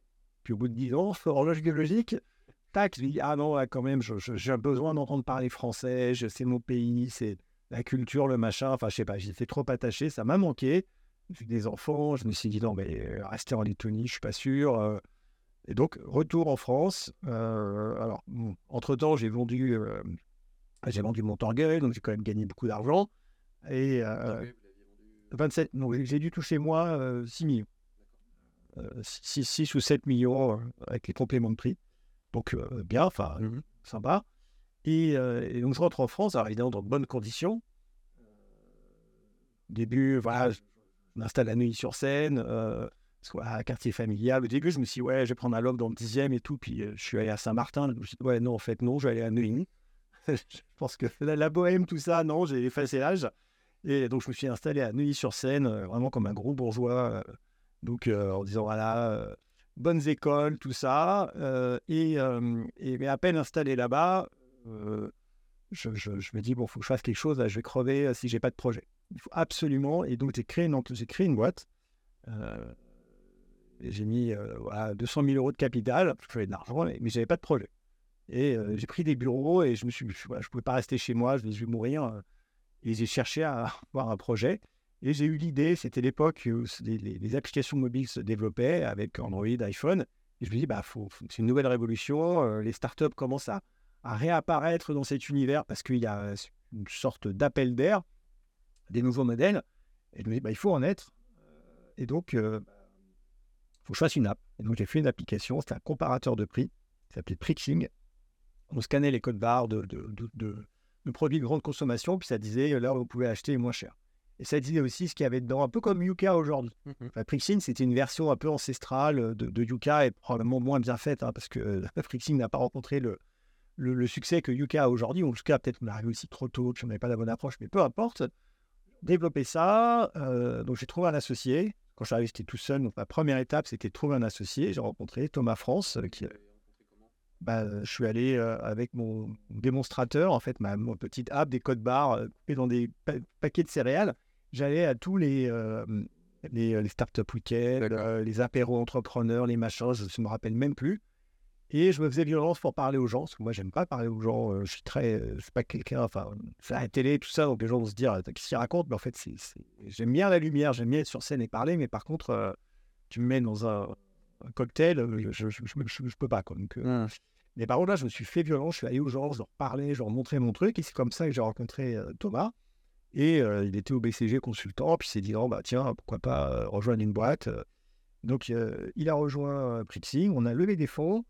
Et en 2013, donc on faisait un million d'euros de chiffre d'affaires. euh, bon, euh, je me suis dit, cette boîte, ça ne viendra pas une licorne. J'arriverai pas à la scaler. euh, Ça marche, on tient le truc, mais c'est, ah, ça ne sera jamais un truc énorme, trop compliqué, il y a trop de limitations, donc je vends. Mais c'est-à-dire que vous aviez quand même déjà dans la tête quand vous êtes revenu en France, vous dites bon, je vais faire un nouveau projet. Oui, C'était le projet ou rien. Ouais, Ah je oui. me suis dit, je voulais faire une licorne. C'est-à-dire que je, je, je voulais vraiment faire un gros truc. Je voulais pas juste faire une boîte et puis, euh, on verra bien. euh, parce que pas, je faisais pas ça pour me prendre un salaire, pour gagner ma vie. Et faire une licorne, c'est pas non plus, me disais, je vais être riche. Pas du tout ça. C'était une sorte de truc, je m'étais mis dans ma tête un objectif. Voilà. Licorne, bah, parce que fallait bien trouver un truc. Et licorne, ça paraissait le plus logique. que... et, euh, et je me suis dit, bah non, Prixing, euh, donc on va le vendre. Donc on l'a vendu. Et on a récupéré des fonds parce qu'on a vendu en fait non pas l'entreprise mais le projet lui-même. Euh, et donc on s'est retrouvé avec de l'argent dans la boîte, mais pas de projet. Et puis des ingénieurs, parce qu'on a gardé les équipes, on a vendu le fonds de commerce, c'est tout. Et là, à ce moment-là, 2013, je croise la route du Bitcoin. Parce que je, je, m'en- je, je- le cerveau comme une éponge, je regarde absolument tout ce qui se passe, et puis je tombe sur le Bitcoin, encore un article dans TechCrunch, et je me dis, attends, qu'est-ce que c'est que cette arnaque? Euh, L'argent de l'Internet, mais c'est c'est quoi ce bordel? Euh, Comment ça marche? Et là, je commence à lire, euh, je, je lis, je lis, puis quelques semaines après, à force d'avoir lu tout ce que je pouvais, il y a des clics dans ma tête. Je me dis, c'est énorme, c'est une révolution, ça va tout changer. Il faut absolument que j'aille là-dedans, que je consacre toute mon énergie au Bitcoin. Et comme je ne savais pas quoi faire, j'ai pas d'idée de projet particulier ou non plus de légitimité. Je suis pas un cryptographe, un maths. Enfin, je me dis, bon, bah, on va ouvrir un, un lieu physique qui s'appellera la maison du Bitcoin. Et euh, juste pour être là, et on espère qu'on sera là au bon endroit au bon moment. Et le business model, c'est bah, on espère qu'il va se passer quelque chose. C'est de l'instinct l'instinct, pur instinct. En disant, il faut être là, il, faut, il se passe quelque chose. euh, et euh, on s'est installé là avec, euh, avec Thomas, euh, maison du Bitcoin. pas de business model, rien. C'est juste là. Et vous avez fait quoi? Bah, on a ouvert. les gens, ont, les gens rentré en disant mais c'est quoi ce truc Vous êtes financé par la mairie de Paris. Euh, ils ne comprenaient pas. Et puis bah, dès qu'il y a un joueur qui arrivait, je dis alors le Bitcoin, asseyez-vous. Et euh, je leur ai expliqué comment ça marche, le mining, le consensus décentralisé, la preuve de travail. Donc ils ressortaient, euh, la tête Ouais. qui tournait. Et, euh, mais j'ai raconté ça, je sais pas, des centaines et des centaines de, de personnes. Et puis surtout, il y avait beaucoup de gens dans l'écosystème qui venaient parce qu'on était un peu les premiers à s'installer, à prendre la parole sur le sujet. Donc il y avait la presse, il y avait les, des- des développeurs, des porteurs de projets. Et euh, en fait, ce qu'on a fait, c'est qu'on a créé des opportunités. C'est vraiment ce qui s'est passé en créant ces opportunités. On a créé les, les l'opportunité pour que euh, les personnes qui allaient cofonder Ledger se rencontrent. Donc en fait, la maison du Bitcoin a donné lieu aux bonnes rencontres qui ont permis de créer Ledger. En fait, vous avez fait en sorte de vous retrouver, vous êtes mis dans un contexte, il faudrait que le moment où les étoiles s'aligneraient, vous y seriez. Ouais, c'était la vision d'une certaine façon. Et euh, en fait, on a créé nos opportunités. On ne savait pas trop où on allait, pourquoi, comment. On, on savait juste qu'il fallait y aller parce que. euh, on n'était pas certain de ne pas se tromper, mais en tout cas, on y croyait nous et on était euh, certain de. mais on était droit dans nos bottes. Et puis, on espérait oui, qu'il se passe quelque chose. Et, euh, on a croisé les bonnes personnes. euh, donc, il y avait deux boîtes. hein, une boîte qui venait de Vierzon, euh, par, vraiment par hasard. euh, qui vendait des bitcoins par la poste et donc envoyait des, clés USB qui fontaient des clés privées à ses clients et une autre boîte, BT Chip, qui fabriquait un- une carte à puce qui permettait de sécuriser les clés privées. Et donc, ils ont commencé à bosser ensemble, à remplacer la, clé USB par une carte à puce pour que ce soit plus sécurisé. Donc, il y a un produit qui a commencé à se créer, mais ils avaient besoin de fonds, euh, qu'on a commencé à discuter. Et puis, je me suis dit, non, mais attends, il y a un truc à faire, euh, il y a du produit, il y a de la tech, euh, nous, on sait gérer une boîte. euh, et en, juillet 2014, j'ai réuni- on, a- on s'est tous réunis à la maison du Bitcoin et on, et, euh, on a présenté le plan en disant bah voilà, on va fusionner les trois boîtes. Euh, toi, tu vas faire ça, toi, tu vas faire ça, toi, tu vas faire ça. Moi, je m'occupe de lever les fonds et je vais être le CEO. Et puis, on va créer Ledger, on va faire le leader mondial des solutions de sécurité pour crypto-actifs. Deux heures après, on était tous d'accord et puis après, on a, on a exécuté. Une fois, c'est une négociation compliquée du coup. non. Non. Et, euh, et dans ce temps-là, alors parce que la maison du Bitcoin est devenue Coin Coin Coin House, oui. pardon, après. Et ça veut dire que vous avez quand même gardé vos activités. Oui, alors, côté, et vous avez fait comment en fait? Tout Parce que la, maison du Bitcoin, à un moment, elle avait quand même petit business model, c'est qu'elle avait un comptoir. On pouvait acheter et vendre des cryptoactifs, enfin du Bitcoin. Mais bon, c'était ridicule. Mais on a gardé ça parce que ça existait et puis ça faisait quelques milliers d'euros de revenus par, mois, donc on n'avait pas non plus le mettre à la poubelle. Et donc en parallèle, on a développé euh, Ledger. Et donc Ledger, enfin, c'était la maison du Bitcoin qui avait un produit qui s'appelait Ledger. On a renommé l'entreprise, donc on a fusionné les trois entreprises. Donc Chronocoin, BTChip et la maison du Bitcoin. On s'est renommé en Ledger.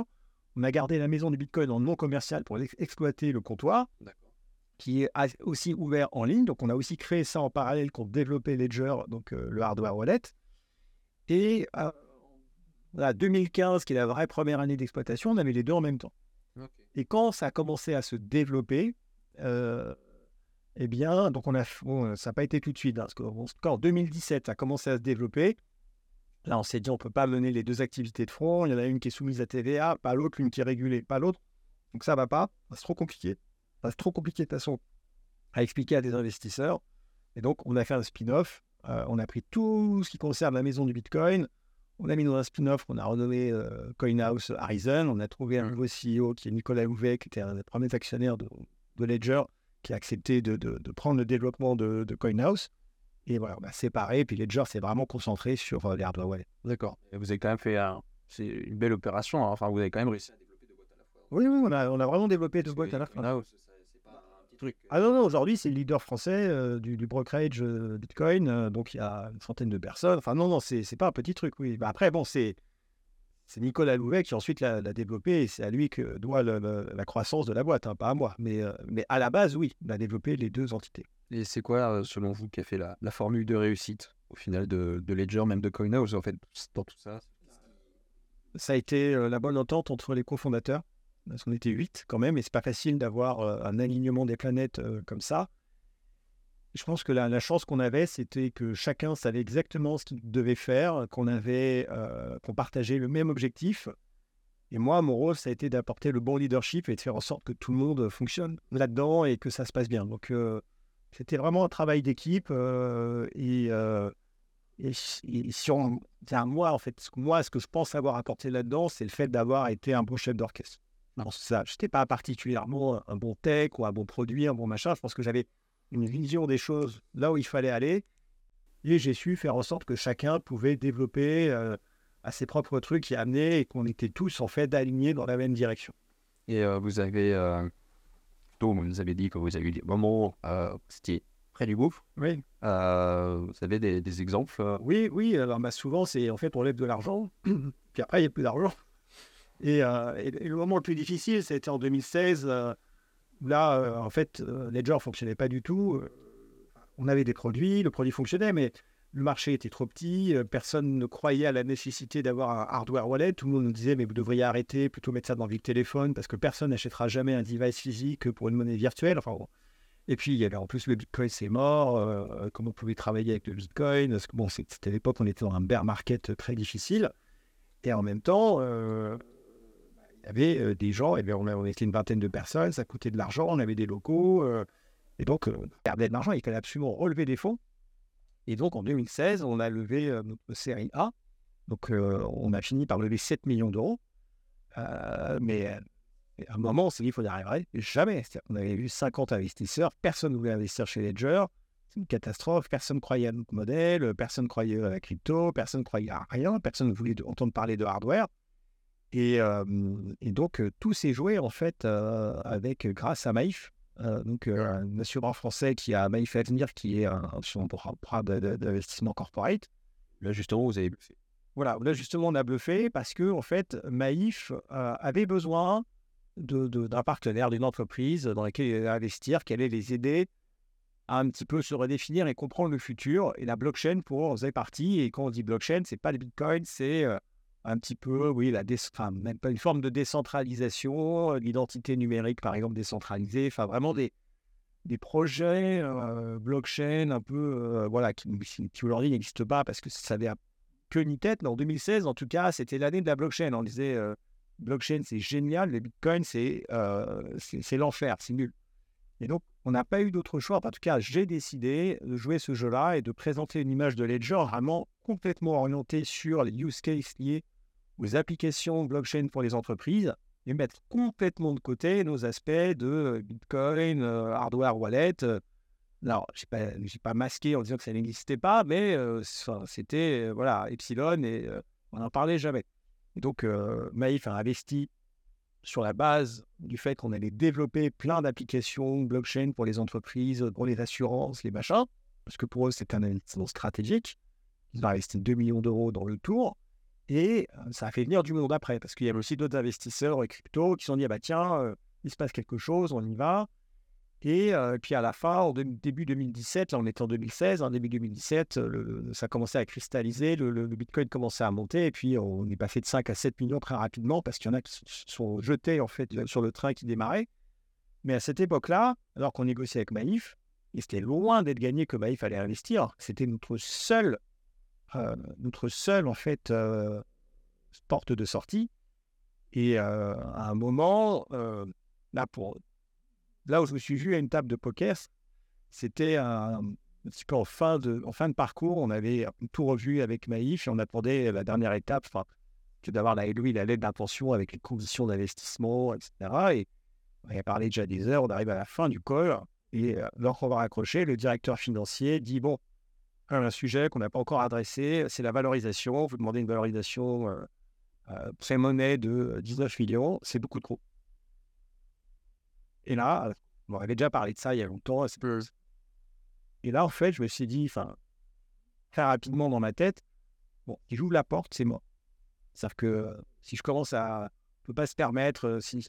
et j'ai senti que vu qu'il disait ça à la fin, je me suis dit, il est en train de faire un coup. C'est-à-dire que euh, en tant que directeur financier, il essaye de faire un truc euh, pour gagner quelque chose, quoi. Mais c'est pas un truc concerté.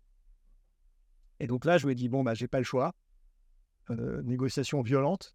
Et là, je réponds, bon, écoutez, euh, c'est 19 millions, on n'y touche pas, c'est comme ça, c'est pas la dernière minute qu'on en parle, c'est très simple. C'est 19 millions, on raccroche. Là, il y a eu un silence qui a duré voilà, assez longtemps et euh, à la fin, ben, c'est bon, d'accord, ok, mais oui, c'est pas, très, c'est pas le plus important. Et, et voilà, et donc après, on a fait le truc, on a fait le deal, ils sont rentrés.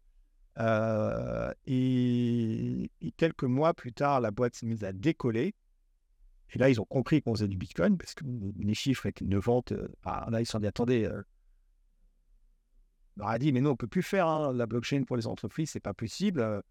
regardez comment ça marche. Et là, au, board, c'était un peu en panique. Hein. Ils se sont dit attendez, c'est pas de votre faute, on comprend, hein, on n'est pas fait exprès. mais là, nous, pour nous, c'est pas possible. Euh, on n'a pas signé pour ça. Le Bitcoin, on ne peut pas être associé avec euh, la Manif. Là, on a compris la merde. Euh, parce qu'avoir des investisseurs de premier plan qui n'étaient pas à l'aise avec la stratégie, c'était un gros problème. Surtout qu'en même temps, on s'est dit il faut absolument qu'on lance une nouvelle levée de fonds pour lever 50 millions. Parce que là, on savait qu'on allait partir dans les tours.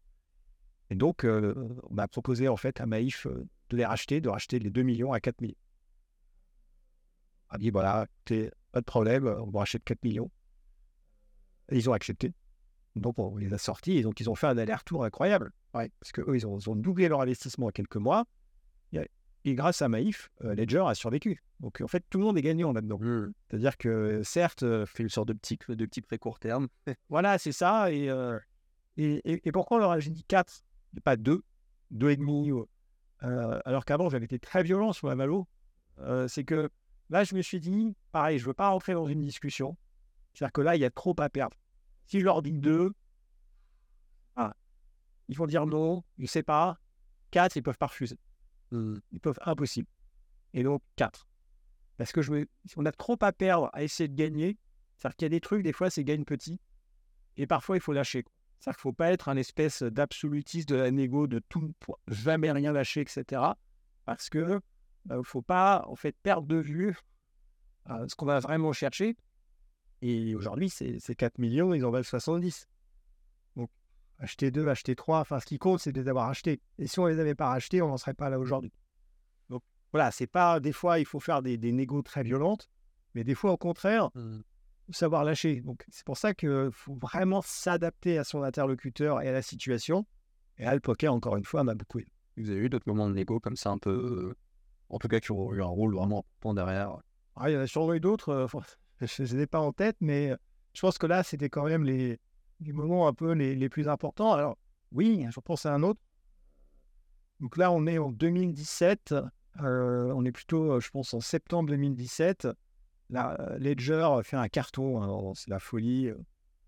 Je fais des, des, mois, 8 millions de revenus par mois, euh, un EBITDA incroyable. Je suis le, enfin le co-founder le plus, populaire de Paris. tout le monde m'invite à me faire, me voir. les fonds qui ne me parlaient pas me parlent. Enfin bon, c'est vraiment incroyable. Et donc, on, est dans un process pour lever 70 millions d'euros à une valo à 280 millions prémonnés, comme ça. Je ne me rappelle plus vraiment des détails. Et donc, on arrive un peu à la fin. Et là, en fait, il y a un faux, faux hollandais qui m'appelle et qui me dit Bon, attendez, on ne peut pas rater le deal, c'est pas possible. Tu vois, tout le monde est en mode, en panique mode, quoi. Et, euh, j'en dis, bah ouais, mais là, on va signer, quoi. On va signer. il dit, c'est quoi les termes? Je lui dis, voilà, 280 millions de prix-monnaie, machin. Mais, ok, attendez, je vais vous envoyer un truc. vous n'allez pas pouvoir lire. Et effectivement, je reçois une panique term sheet, c'est-à-dire que vraiment le l'investisseur qui veut pas rater le deal, alors qu'il n'est pas pourquoi je pense qu'il veut le deal, ah donc il propose d'investir 30 millions. Comme, donc, il propose d'investir 30 millions à une valo, euh, je sais pas, 330, 340, en fait, plus de 20% sur la valo. Et euh, qu'est-ce qui s'est passé? Bah, Je l'ai rappelé, j'ai dit, écoute, non. Merci beaucoup déjà, enfin merci. Mais on va rester en fait avec notre premier investisseur parce que en fait, lui, on sait pourquoi il investit. Ça est vraiment, c'était Team Rapper dans, le gars de la crypto, enfin vraiment du sens. Euh, et, donc, ça veut dire qu'il ne faut pas toujours prendre le, plus offrant. Il faut aussi prendre ceux avec qui on a le, le, plus de, points communs parce que c'est un partenaire qui va accompagner longtemps, longtemps l'entreprise. Donc là, ce n'est pas vraiment une négo, c'est juste pour indiquer que parfois, on a des propositions et qu'il ne faut pas céder aux sirènes en fait du, plus offrant parce que ce n'est pas ça non plus qui compte le plus. Et que on arrive après en 2019. Ouais. Là, en 2019, il y a un moment important pour vous avec Ledger puisque vous passez la main.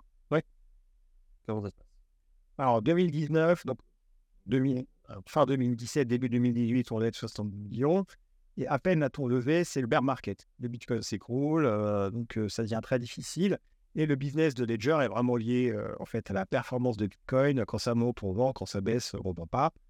Et 2000, donc 2018, ensuite 2019, on lance le Nano X. On a quelques difficultés sur le lancement, des problèmes de moule, donc bref, des trucs qui reportent la, bah, le, lancement. Donc en fait, un, environnement assez compliqué, euh, le, marché en berne, les ventes en berne, euh, difficulté de lancer un nouveau produit. Ça va pas, il faut restructurer la boîte et donc euh, bah, en fait procéder à un certain nombre de, de, de licenciements parce que il faut qu'on qu'on restructure tout simplement, si on n'a pas de choix. Euh, et, donc à ce moment-là, en fait, on est deux un peu à la tête de l'entreprise. Il y a moi en tant que CEO et Pascal Goutier en tant que président, directeur général. Euh, et on, s'était dit, si un jour, de toute façon, on doit restructurer, on doit commencer par le haut. Euh, et comme l'entreprise a un peu en difficulté, on dit une, une, une direction bicéphale, ça ne peut pas fonctionner. Donc en gros, il doit rester plus qu'un. Donc on doit faire un choix et là commence vraiment une réflexion, une introspection sur ce que j'ai envie de faire, le futur, etc. Moi, évidemment, je veux continuer d'être le CEO. et à la base, moi, c'est ce que je demande. mais c'est pas si simple parce que c'est pas juste une décision personnelle, c'est aussi une décision du board. Et je comprends assez rapidement que le board n'a plus confiance en moi parce que voilà, les choses ne vont pas, il faut trouver une raison. Quoi.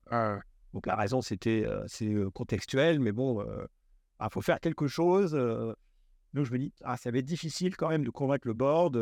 Pascal derrière, je pense aussi, a, bien convaincu qu'il était la, bonne personne. Et, quand tu pars avec un, casier, une page blanche, c'est plus facile, je pense, de, gagner la confiance justement. Je me dis, bon, ok, soit je retourne la table, c'est-à-dire qu'à un moment, donc on prend tous les actionnaires, les machins, puis c'est des batailles en fait de boardroom pour le contrôle de la boîte. Mais déjà à l'époque, je suis très fatigué, j'en peux plus. enfin, je commence physiquement à payer. et en plus, je me dis, il y a quelqu'un qui veut faire le job à ma place. bon, quand même que je, je, réfléchisse un petit peu. Oui, c'est pas n'importe qui, bien sûr. Et donc, j'ai commencé vraiment à réfléchir. J'ai dit, est-ce que je suis la bonne personne pour le futur? On commence à être 300 personnes, ça devient très politique. J'aime pas la politique, moi ça m'intéresse pas. Moi je suis quelqu'un qui crée, je suis quelqu'un qui aime sortir des projets de terre. Est-ce que je suis une bonne personne pour les développer par la suite? Je suis pas sûr. Je commence à douter et euh, bah, j'arrive à la conclusion qu'en fait euh, ça sert à rien que j'aille m'épuiser. Et donc je me dis bah bon ok, je ferai pas le CEO et je passe la main en fait à Pascal. Donc c'était une décision extrêmement difficile, extrêmement coûteuse en fait d'un point de vue émotionnel, d'un point de vue personnel, parce que moi j'étais très attaché à l'entreprise, euh, l'incarnais d'une certaine manière, donc ça n'a pas été simple. Mais voilà, je, suis arrivé à cette conclusion et, c'est assez marrant comment on peut vite euh, se, refaire une vision des choses, parce qu'une semaine avant, je me disais mais jamais je peux quitter la boîte, la boîte va, mourir si je pars, c'est trop important.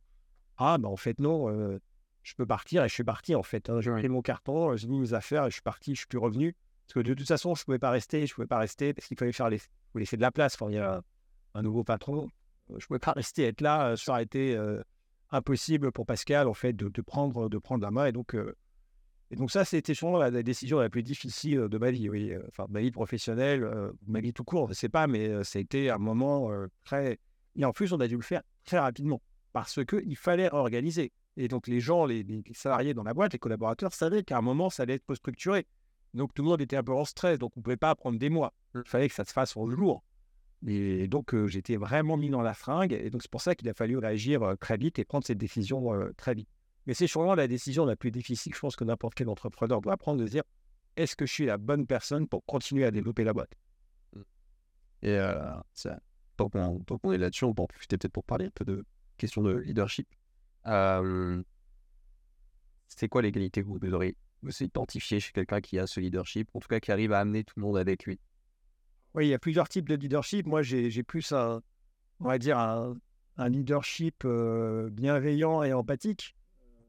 c'est un peu le caractère que j'ai d'être proche des gens, d'être à l'écoute, donner la confiance, d'essayer de, rassembler et oui, d'emmener les gens en fait avec moi et et de les faire adhérer à une vision plutôt que de leur imposer une vision. Mais il y a différents types de leadership. Euh, Pascal a un leadership très très différent et ça marche aussi. Euh, donc, euh, je, pense qu'il y a autant de manières en fait d'être que de, que, de leader. Donc, je suis pas sûr qu'il y ait qu'une seule seul type de leadership qui a raison. En tout cas, moi, oui, je, fonctionne beaucoup à, à l'empathie, à l'écoute. Et bon, pas si c'est la bonne approche. Hein, ça, ça a marché jusqu'à ce que ça, jusqu'au moment où ça marchait plus probablement. Mais pour moi, un bon leader, c'est quelqu'un qui, qui sait faire confiance, qui sait écouter et qui sait rassembler et qui va en fait faire en sorte que les gens viennent avec lui parce que ils ont envie en fait, parce qu'ils veulent aller au combat avec cette personne, pour cette personne, pour les valeurs de l'entreprise. Et, et moi, j'ai toujours fonctionné comme ça.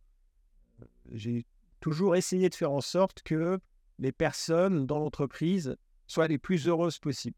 Pour moi, c'est très important que quelqu'un au travail soit heureux. On passe tellement de temps au travail qu'on doit y trouver du sens, on doit y trouver du bonheur. Je ne dis pas que le travail, c'est une famille, qu'on est une deuxième famille. Enfin, je ne suis pas dans le bullshit à ce moment-là.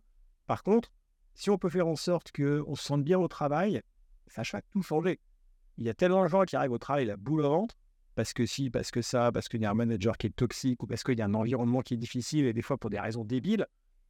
Ça, vraiment, pour moi, j'ai toujours essayé d'éviter. Alors, je dis pas que j'ai réussi, hein, mais euh, ça a été la, la, définition de ce qu'il faut être en tant que leader, de faire en sorte que toute personne, la plupart, le maximum de gens, ce n'est pas facile, soient heureux quand ils arrivent au travail.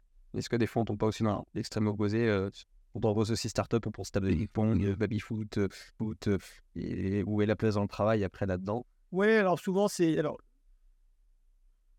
nous, on avait un flipper, hein, donc on avait quand même quelque chose. Moi, j'aime bien les flippers et, au début, on disait bah, Attends, un flipper, t'es malade, c'est débile, c'est vieux. Puis en fait, ça a été hyper populaire. mais oui, mais effectivement, il y a le, cliché de la table de ping-pong, machin, mais. et, et c'est pas parce qu'on a une table de ping-pong de toute façon qu'il y aura une bonne ambiance ou très bien y avoir un management hyper toxique qui fout des tables de ping-pong. Je pense que ça, ça veut rien dire. Et, euh, et, après, euh, c'est pas non plus parce qu'il y a des tables de ping-pong que les gens ne foutent rien ou bossent pas. Euh.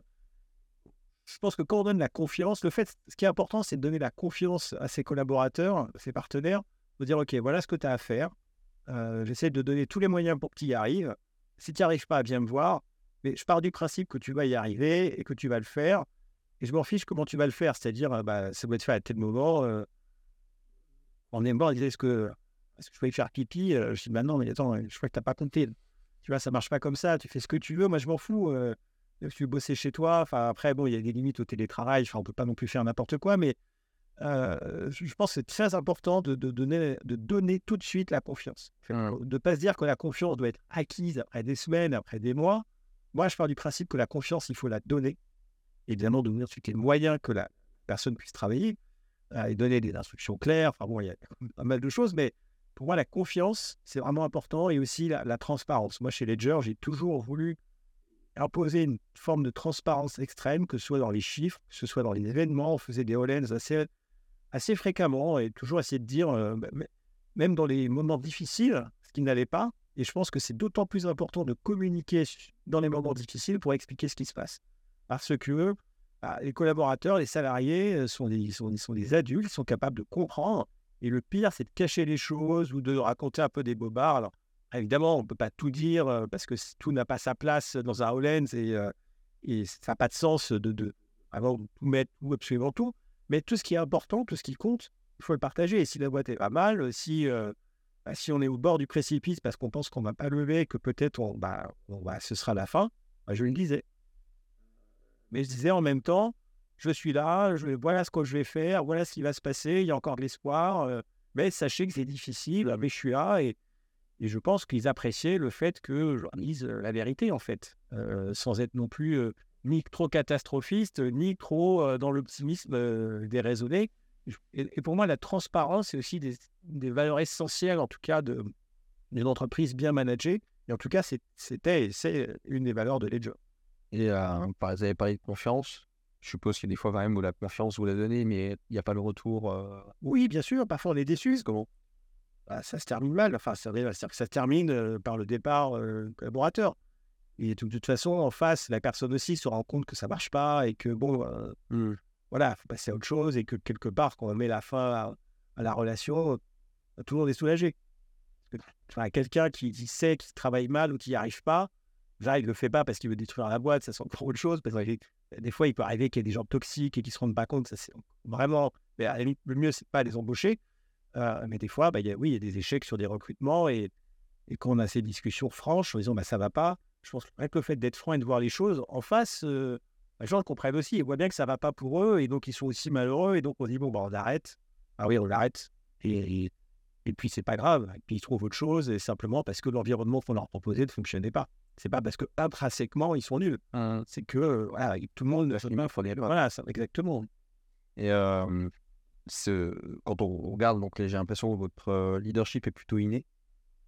Oui, j'ai jamais travaillé. J'ai jamais lu un seul bouquin de management, un seul bouquin de leadership. Moi, je lis pas. J'ai jamais lu des bouquins de start-up, de trucs. Euh, ça m'intéresse. Et vous pensez que ça se travaille quand même pour euh, certains? Vous avez eu des cas autour de vous où certains ont réussi à le devenir ou Est-ce qu'il y avait déjà cette chose au départ? Alors, ce qui est sûr, c'est qu'en entreprise, la communication, le enfin, ça se travaille. C'est-à-dire qu'il y a un certain nombre de choses à faire, euh, d'exercices, si je puis dire, qui sont très utiles. Et je vais en citer qu'un seul. hein, c'est le clear contracting. Euh, c'est quoi? C'est euh, euh.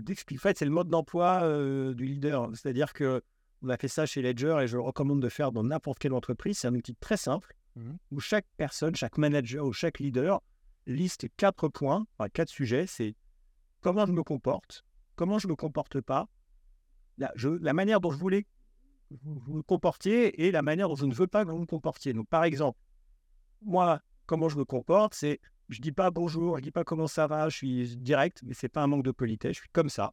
Mhm. Euh, je suis toujours à l'heure. Euh, donc, si j'ai un rendez-vous à midi, bah, c'est à midi. Voilà.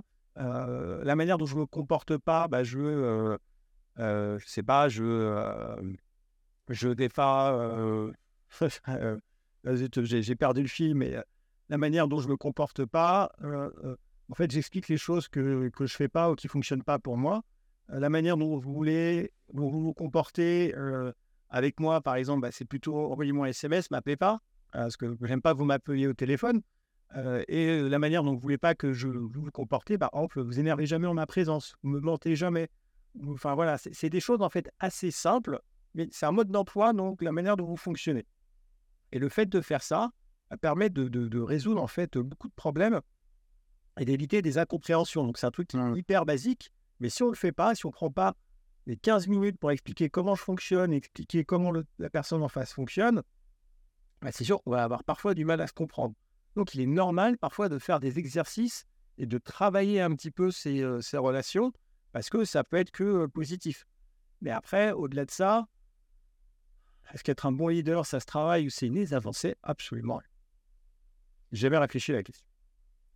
Euh, donc là, vous avez passé euh, en 2019, hein, donc là, vous avez passé la main. Euh, depuis, donc on va parler de ce que vous avez fait après, mais moi, moi déjà, de la vision que j'ai là, c'est que vous avez complètement changé de, de perspective, c'est-à-dire avant, vous, vous travaillez, vous étiez en train de etc. Là, vous avez plutôt l'air d'être dans une phase, bah, vous investissez, vous transmettez, vous faites. et donc là, vous avez changé un petit peu de. J'ai changé de raquet complètement. Voilà. J'aimerais bien que vous nous expliquiez un petit peu cette transition. Bah, c'était un choc, hein, parce que du jour au lendemain, je suis passé en fait d'un agenda surchargé avec un espèce de stress énorme, doublé d'une adrénaline, adrénaline permanente en fait sur tous les fronts, à absolument rien. Euh, plus rien. Donc, je, Et, ça fait un choc. Donc, déjà, bah, je me suis retrouvé chez moi, j'ai vu mes enfants. Ça fait un choc à mes enfants parce qu'ils me voyaient, ils me disaient Mais t'es papa, qu'est-ce que tu fais là? Pourquoi t'es là? Donc, ils étaient contents, évidemment, mais euh, c'était vraiment, ils ont vu la différence. Et puis, moi aussi, il a fallu que je fasse le point avec moi-même. Donc, je pense que j'étais assez déboussolé les, premiers jours. Et puis après, il a vite fallu que je me trouve en fait un nouvel objectif. Parce que ce qui est important pour moi, c'est toujours avoir un objectif. Il se trouve que mon changement en fait de, le fait que je quitte mon poste de président chez Ledger a coïncidé avec le moment où je me suis fait caster par M6 dans l'émission euh, qui veut être mon associé. Euh, bon, la, la première saison allait être, euh, allait être tournée. Et donc là, j'ai eu l'opportunité en fait de, de- de passer à autre chose. J'ai toujours été très intéressé par l'entrepreneuriat en général. J'avais déjà fait des investissements avant dans quelques, dans quelques boîtes. Donc c'était un sujet qui, qui m'intéressait. J'avais une surface financière qui me permettait de pouvoir faire des investissements. Et donc, je me suis dit, bon, bah, je vais plutôt passer euh, de ce côté-là de la barrière. J'ai euh, pas mal d'expérience. J'ai vu que j'appréciais d'échanger avec des entrepreneurs, de partager cette expérience, de transmettre. Et là, il y avait l'opportunité de faire ça dans une émission de télévision. Je me dit, bon, bah, c'est super, je vais, passer, euh, je vais passer à ça. Ça n'a pas l'air trop difficile d'un point de vue mental. Ça ne va pas prendre trop de temps. Ça va me laisser, en fait, euh, de l'espace mental pour voir ce que je ferai plus tard. Et donc, je vais me laisser porter un petit peu par ça. Et donc vous avez fait ça, vous avez, mais vous êtes assez rapidement passé sur AlgoSup, aussi. Alors- ou c'était que c'était déjà en gestation avant? Non, c'est arrivé un peu après, après, la première, après la diffusion de la première saison de Qui veut être mon associé. Euh, j'ai croisé Franck Janin qui avait pour ambition d'ouvrir une école de développeurs à, à Vierzon. Et euh, bah, je trouvais ça immédiatement que c'était un projet très intéressant parce que des développeurs, on en a besoin. Moi, j'en ai recruté beaucoup, il n'y en a jamais assez. Et, il y a un déficit de développeurs et donc il faut, Hmm. une manière d'y répondre, c'est de faire des écoles.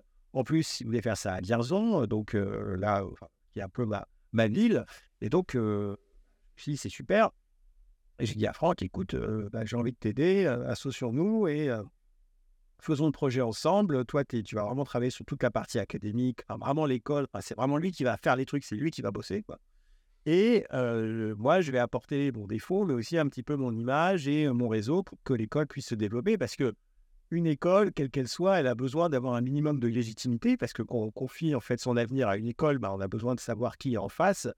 Et le fait euh, que ce soit porté par moi peut aider. Oui. Euh, et, euh, et donc, on a trouvé cette. Bah, ça avait du sens, en fait, qu'on s'associe là-dessus, euh, sur ces bases-là. Et euh, vous, vous avez du coup un avis sur euh, la façon dont l'éducation, l'enseignement est fait aujourd'hui? Oui, aujourd'hui, l'enseignement, en fait, répond à, un modèle qui est plus vraiment en phase. Enfin, en, en aucune manière, l'enseignement aujourd'hui, eh en école d'ingénieur, ne prépare au monde de l'entreprise. C'est-à-dire que le monde étudiant et le monde de l'entreprise n'ont rien à voir. Et il y a un choc culturel énorme quand on passe de l'école à l'entreprise. Et on s'est dit avec Franck, on veut que le choc culturel se fasse à l'entrée de l'école et que on considère AlgoSup un peu comme une entreprise Et les horaires, c'est des horaires d'entreprise. Il y a des modes projet, il y a des machins, il y a des trucs. Et aussi, on va avoir une approche académique qui ne va pas être basée sur le fait de travailler beaucoup les maths, la physique, parce qu'on veut former des développeurs, des architectes logiciels. Donc, il y avoir un minimum de culture générale et de mmh compréhension des maths, etc. Mais ça ne sert à rien de faire de la physique quantique, par exemple. J'ai rien contre la physique quantique. Hein. Moi, j'en ai fait, je trouve ça super. Mais en tout cas, c'est une limitation pour faire des développeurs. C'est-à-dire que on a besoin d'avoir des créatifs. On part du principe que des devs, c'est pas forcément des, geeks, mais aussi des créatifs. Et il y a des esprits créatifs qui sont fâchés avec la physique quantique ou ce genre de choses, et qui pour autant peuvent bien visualiser des architectures et peuvent se révéler être d'excellents développeurs. Et donc, c'est pour ça qu'on a voulu avoir une approche radicalement différente. C'est pour ça qu'Elgosup n'est pas une école d'ingénieur, parce qu'on ne peut pas donner un titre d'ingénieur, on donne un titre différent et un CP d'architecte des objets. Euh, pourquoi pas ingénieur Parce que pour faire un titre d'ingénieur, il faut faire des maths, de la physique. Mais on pense qu'à la, à la place de ça, il faut plutôt faire des soft skills, c'est-à-dire du savoir-être, comment parler, comment manager, comment gérer un projet, comment télétravailler. Hein, et puis aussi beaucoup d'anglais. Hein. Toute l'école est en anglais parce que c'est indispensable aujourd'hui. Donc une approche quand même un peu, un peu différente hein, sur, sur la manière d'enseigner. Donc c'est pas parce qu'on re, pas un rejet du système actuel parce que voilà, il est comme ça et tant mieux, pas mon sujet. Mais en tout cas, on voulait faire quelque chose de différent. Et vous avez des séances où vous codez sur papier Non. Non, non. J'ai appris à coder comme ça, ouais. Ouais, C'est particulier parce qu'on a des points au moins quand on met point virgule. Ouais, non, ça, je crois pas. bien sûr que le Sega utilisait le papier ou des choses ou des outils pour pouvoir modéliser des architectures, mais coder sur papier. Non, les fonctions, les faisait sur papier. Ouais, bon, non, non, ils ont des ordinateurs et, euh, et, et, ils utilisent ChatGPT. Hein. c'est la question que j'allais vous demander ah, pour l'intelligence artificielle. Bien sûr, c'est un outil. C'est un outil euh, qui permet d'accélérer un certain nombre de, de, développements euh, plutôt que de passer du temps à, à écrire des routines qui ne sont pas forcément très intéressantes. On peut passer plus de temps sur l'architecture. Et donc, euh, ChatGPT ne va en aucun cas remplacer les développeurs. Ça, il va proposer un outil en fait qui va permettre d'accélérer euh, la production de code. Et donc, c'est un, copilote. Hein, du reste, l'outil d'intelligence artificielle de GitHub, qui est un grand logiciel euh, connaissent les développeurs, s'appelle Copilot. Et c'est exactement ça. Ça me fait penser, j'ai un, alternant qui, du coup, arrivé, etc. Et moi, je leur avais acheté une formation ChatGPT, justement. Euh, plutôt qu'il fasse les choses n'importe comment, on se dit on va commencer à les faire bien. Voilà. Donc euh, je commence, du coup, j'achète la formation, je lui dis, et il me dit bah, c'est marrant parce que mon école vient de m'interdire d'utiliser. Et c'est là que j'ai, bah, mon Dieu, c'est-à-dire que euh, la CDG, son école vient de lui interdire, alors moi, justement, j'ai besoin qu'il sache son service. Oui, et puis, alors évidemment qu'on a des examens, des choses comme ça hein, dans l'école, mais ils ont le droit d'utiliser ChatGPT. Mais s'ils l'utilisent mal, à la fin, enfin, seul le résultat compte. C'est-à-dire que, et de toute manière, ce qu'on leur demande de faire nécessite à leur niveau un certain nombre de réflexions. C'est pas juste ils recopient euh, la question et puis à la fin ils font un copier-coller du résultat sans avoir eu besoin de rien de comprendre parce que de toute façon le code et la programmation et l'architecture logicielle ne se limitent pas à ça. Ça fonctionne pas comme ça, c'est beaucoup plus compliqué. Donc c'est débile d'interdire ChatGPT parce que de toute façon euh, dès qu'on aurait le dos tourné, il l'utiliserait. Euh, donc ça ça n'a pas de sens. Ça, je comprends que pour un système scolaire classique et même dans les écoles normales, hein, ChatGPT soit, soit un problème hein, pour faire des rédactions, etc. Mais bah, le problème, c'est c'est le par cœur. Du coup, le, par cœur perd de plus en plus de son sens. C'est pour des modèles qui sont basés totalement. Ouais, bah, j'ai donné de l'avocat, par exemple. ça posait la question. Et, et bon, avant, c'était Wikipédia. C'est-à-dire qu'avant, on faisait des recherches sur Internet, on allait sur Wikipédia, on recopiait. Là, ChatGPT permet d'aller au-delà et de faire une formulation plus adaptée à la question, etc. Mais à la fin, est-ce que on peut se poser la question est-ce que est-ce que ce qui est important, c'est la capacité de pouvoir formuler en fait une réponse à une question générique euh, qui va se faire à partir de recherches, etc. Ou de dire, bon, une fois que j'ai cette réponse, qu'est-ce que j'en fais? Comment je l'utilise dans le monde réel? Mmh. Donc, ce sont plein de questions qui sont intéressantes, mais clairement, oui, les métiers du par cœur ou du souci à se faire. Et puis, de toute façon, si on demande à ChatGPT de nous faire un mail à notre place, on a tendance, si on ne sait pas par défaut, nous, ce qu'est un bon mail, on aura un mail qui sera moyen. Il ne sait pas faire tout seul le, mail parfait dont on a besoin. Bah, exactement. Surtout si on a besoin d'avoir une relation à minimum euh, affective, hein, c'est-à-dire de montrer qui on est et pas juste faire un mail complètement impersonnel. Euh.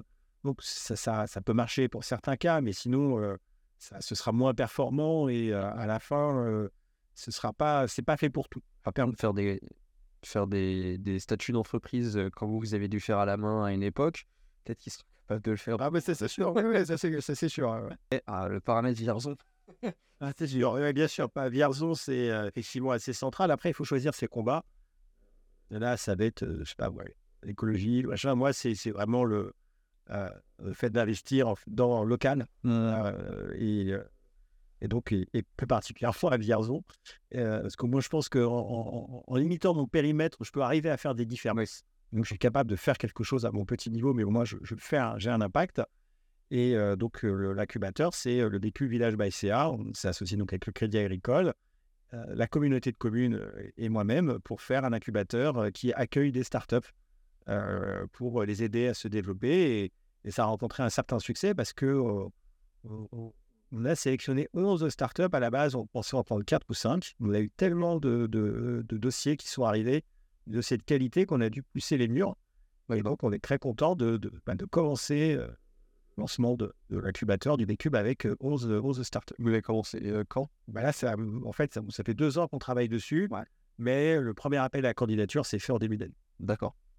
donc c'est tout nouveau. Donc Voilà, c'est tout nouveau et, et en fait, ça va ouvrir ses portes parce que à Vierzon euh, en septembre, parce que là, il y a un grand bâtiment des anciennes halles qui sont en rénovation, qui sont en travaux. Il y aura le Gossu, puis il y aura un incubateur. Il y a un véritable écosystème qui se crée à Vierzon. En tout cas, c'est bien. Euh, j'aime beaucoup ce côté où bon, vous avez réussi à l'étranger, à, Paris, et après, finalement, il y a une sorte de retour à, oui, au local. Euh, et c'est vrai qu'il y a beaucoup, on a beaucoup de personnes qui font leur réussite à Paris et qui après restent à Paris. Et c'est vrai que si tout le monde faisait un peu ça, ça pourrait peut-être permettre de redévelopper un peu ça. Oui, mais ça, permet de faire ruisseler un petit peu les choses. Euh, bah, les gens ont installé son usine à Vierzon. On un peu ça le démarrage du, retour, euh, du retour aux sources. Et ça a un impact important sur, sur la ville. Et c'est comme ça qu'on peut modifier des destinées, oui. Et alors, les gens vont se dire que je fais de la pub pour Blast à force. J'avais prévu d'inviter Eric avant même de savoir qu'il allait rejoindre le Blast Club d'Anthony Bourbon. Mais du coup, voilà, c'est l'actualité. Donc, vous avez rejoint le Blast Club, euh, donc euh, Anthony Bourbon. Pourquoi déjà? Alors, parce que j'ai, on m'a souvent, j'ai pas mal de fonds qui m'ont approché euh, pour que je les rejoigne, des fonds d'investissement assez classiques, et j'ai toujours refusé parce que ça m'intéressait pas trop de, rentrer dans un fonds et ses process, c'est long, etc. Et je me suis dit, non, bah, ça me va pas. Et j'ai vu Anthony qui a lancé son, son Blast Club, il m'en avait parlé quand on faisait le tournage de la saison 3. Et j'ai trouvé ça très intéressant euh, de, de, faire du crowdfunding, en fait, un crowd equity, euh, de, proposer ça à tous les investisseurs particuliers parce que un particulier qui s'intéresse aux startups, en général, il n'a aucune possibilité d'aller sur des bons deals. Soit il faut du réseau et des tickets importants. Alors que là, c'était vraiment l'opportunité d'à partir de 1000 euros, 2000 euros, de pouvoir investir dans des startups. Donc ça, ça démocratise en fait l'accès. Et j'avais vu que c'était une question qui revenait souvent, que j'en sois souvent. Comment faire pour investir dans des startups Il y a une vraie demande de la part des gens qui regardent, qui s'intéressent à l'entrepreneuriat, du côté entrepreneur avec qui peut-être mon associé, mais aussi forcément du côté investisseur et qui se pose pas une question. Et l'autre raison qui, qui, a piqué ma curiosité, c'est que quand Anthony est venu me voir, il m'a dit Ok, faut que tu, je te propose de rejoindre le, Blast Club, mais tu vas apporter son expertise hardware, Web3, Deep Tech. Et là, j'ai eu l'opportunité de pouvoir aussi donner plus de chances à des projets hardware de se financer. Parce que je sais d'expérience que financer des projets hardware, c'est difficile. Et pour autant, ce sont des projets très intéressants avec beaucoup de potentiel. Mais la plupart des fonds ne sont pas vraiment équipés, outillés euh, pour le faire et s'y intéressent pas. Et donc, euh, sont toujours les derniers servis. Et là, ça vu que c'était pour ça que Anthony venait me voir, ah, je me suis dit, c'est une véritable opportunité pour, pour tous ces projets-là. Et, donc, je me suis dit, bon, bah, ok, ça, ça coche un petit peu des, cases qui, qui m'intéressent. Et c'est pour ça que j'ai décidé de, rejoindre le Blast Club, là, maintenant, en moment. Et donc, ça veut dire que vous allez apporter des, des deals vous-même, en fait? Voilà, mon rôle, alors, mon rôle donc, c'est je suis ambassadeur expert tech dans le Blast Club. Hein, ça, c'est le projet d'Anthony. Hein, ça reste le projet d'Anthony. Et moi, mon rôle, c'est d'apporter aux membres, hein, aux personnes qui sont dans le Blast Club, d'apporter des deals, principalement à coloration hardware, Web3, Deep Tech, et leur proposer afin qu'ils puissent euh, décider d'investir ou non. Et donc, ça leur apporte une diversification euh, dans, euh, dans les deals. Anthony apporte des deals un petit peu différents, il a aussi sa spécificité. Et, donc, ça va être mon rôle d'apporter des deals. Et quand j'apporte des deals, évidemment que j'investis aux côtés, des membres. Ce sont des deals dans lesquels, de toute façon, j'aurais investi, mais là, ça me permet d'avoir un effet de levier mmh. et de pouvoir aller plus vite, en fait, et, faire mieux. Et je pose aussi, on est beaucoup vers Vierzon, etc., le côté où ça peut permettre aussi de développer enfin la province sur les technologies, etc. Parce que quand on parle technologie, Paris, à la limite, peut-être un petit peu Lyon, Bordeaux, et puis ça arrête là, quoi. Ouais, mais ouais, ah bah, c'est sûr que l'objectif, c'est un peu la revanche des villes moyennes. L'intérêt de Vierzon, c'est que non seulement on est à 2 heures en voiture, 1h30 euh, en train, et puis l'incubateur, il est à, 200 mètres à pied de, la gare, donc c'est vraiment très facile d'y arriver. Et il y a beaucoup d'espace, en fait, euh, à Vierzon pour pouvoir ensuite se développer, construire une usine, faire tout un tas de choses. C'est beaucoup plus facile à Vierzon, en fait, de faire les choses, ou ailleurs, hein, mais qu'à Paris parce qu'il y a un véritable euh, intérêt de la part des, euh, différents acteurs locaux. Euh, il y a, vous pouvez rencontrer plus facilement des gens qui vont porter écoute et attention. Et c'est alors qu'à Paris, on est grandes villes, on est complètement noyé. Certes, il se passe plein de choses, je pense qu'il y a plein de gens qui ont compris qu'en province, dans les petites villes, il y a beaucoup d'opportunités. Et en plus, ça correspond à un mode de vie qui a évolué les gens, les salariés, les collaborateurs ont aussi envie d'espace, de nature, d'un jardin. Et ça tombe bien voilà, tout ça à Vierzon. Et c'est quoi, du coup, votre rêve pour Vierzon? Vierzon dans 50 ans Vierzon, alors peut-être avant 50 ans, parce que j'aimerais bien le voir. Mais dans, quelques dizaines d'années, ou dans 10 ans, dans 15 ans, c'est que euh, Vierzon, en fait, euh, soit. soit... Aujourd'hui, on connaît Vierzon pour la chanson de, de Brel, hein, tu as voulu voir euh, Vierzon, bah, qu'on le connaisse en fait comme une ville où il y a un, véritable en fait, écosystème technologique qui s'est développé et on peut retrouver, je je sais pas, 30, 40, 50 startups de tech diverses, hein, pas que en Web3 ou hardware, qui sont là, qui sont sur le parc technologique, qui se développent, et que la ville a, retrouvé des couleurs, qu'elle retrouve des habitants, qu'elle retrouve des écoles, que, que, la ville finalement soit en plein développement, alors qu'elle a, a vécu en fait des moments très très difficiles dans le passé. Et vous comptez faire des liens entre, bah, ce que, par exemple, l'incubateur et Blast, ou c'est vraiment séparé bah, Pourquoi pas Il y a, il y a, il y a des, S'il y a des startups dans l'incubateur qui méritent d'être financées, que Blast souhaite financer parce que ça coche les cases en fait, qui l'intéressent et que les membres aussi, bah oui, bien sûr. En tout cas, on ne s'interdit absolument pas de, de, de, faire des liens, au contraire. Mmh. J'aimerais revenir en fait développer un petit peu deux axes. Alors, il y en a on en a déjà un peu parlé, c'est le côté les, gérer les échecs, etc. Euh, et j'aimerais bien, après, on, va développer aussi la partie plutôt vie de famille euh, sur le show, parce que je suppose que ça n'a pas été la même chose entre avant 2019 et après. Euh, sur la partie échec, là, bah, voilà, mon public type, il, est, il est entre 25 et 35 ans. Donc, je pense que vous pouvez vous projeter. Il y en a plein qui sont à vos débuts et qui, peut-être, là, sont dans une période vraiment de galère, etc. Est-ce que vous aurez des conseils sur comment est-ce qu'ils traversent ces périodes-là, les traversées du désert, Comment, comment, comment vous les gérez? Parfois, il y a des moments difficiles, des moments de doute, euh, des moments euh, tristes, parce qu'on va dire on va pas y arriver, parce qu'il n'y a rien qui fonctionne comme prévu. Euh, là, il faut avoir une forte résilience. Je pense que si moi, je me rappelle des moments où vraiment j'avais des doutes, parce que ça, ça arrive forcément, les moments n'ont jamais duré. C'est-à-dire que certes, il y a des moments où je me dis, oh là là, euh, c'est chaud. Ou alors, est-ce que, j'ai raison de faire ça euh, Machin, enfin, j'y arrive pas, le son s'acharne, pourquoi ci, pourquoi ça Très rapidement, à chaque fois, je pense que je suis, passé à autre chose. C'est-à-dire que, ok, on prend le temps de s'apitoyer sur son sort, de dire c'est dur, mais après, tout de suite, il faut repasser dans l'action. Je pense que la, seule manière, en fait, de ne pas se laisser euh, complètement enfoncer dans bah, dans la déprime ou dans l'échec, c'est ah, c'est d'en faire abstraction finalement. Donc le danger, c'est de se précipiter contre le mur. Donc c'est pour ça que c'est important aussi d'être conscient de ce qui se passe et d'être à l'écoute et donc d'aller vers les autres. C'est-à-dire que je pense que un des premiers réflexes qu'on doit avoir quand les choses ne vont pas, c'est d'en parler avec quelqu'un, c'est d'échanger avec un quelqu'un si possible qui est capable de comprendre en fait ce qui se passe et moi, je fais, je, fais, euh, je fais, du coaching d'entrepreneur ou euh, coaching business, hein, parce que des fois, c'est du conseil business et pas, pas, du coaching. Et souvent, quand on vient me voir, c'est quand les gens sont un peu justement euh, à la croisée des choix. Quand ils disent, bah, tiens, je suis là, ça ne marche pas, qu'est-ce que je dois faire? Est-ce que j'ai raison de continuer? Est-ce que je dois arrêter? Et, et, je pense que c'est dans les moments où vraiment on se pose des questions il faut tout de suite être dans l'action. Euh, et une des manières d'être dans l'action, c'est de confronter en fait le regard avec quelqu'un d'autre. C'est pour ça que c'est important d'avoir des associés, de pouvoir en parler. C'est important d'avoir un entourage d'autres entrepreneurs et euh, de pouvoir échanger. Ça, c'est, je pense, un des meilleurs remèdes, c'est prendre de la perspective et d'échanger, de parler, et surtout pas de s'enfermer et de s'enfermer en fait dans sa peine et dans, dans, dans, dans, sa déprime et dans son échec, parce que ça, c'est très difficile de remonter. Il faut au contraire tout de suite, ok, comprendre que c'est ça va pas, et dire ok, qu'est-ce que je peux faire maintenant, tout de suite? Il faut être dans l'action, et c'est ça qui permet d'être résilient.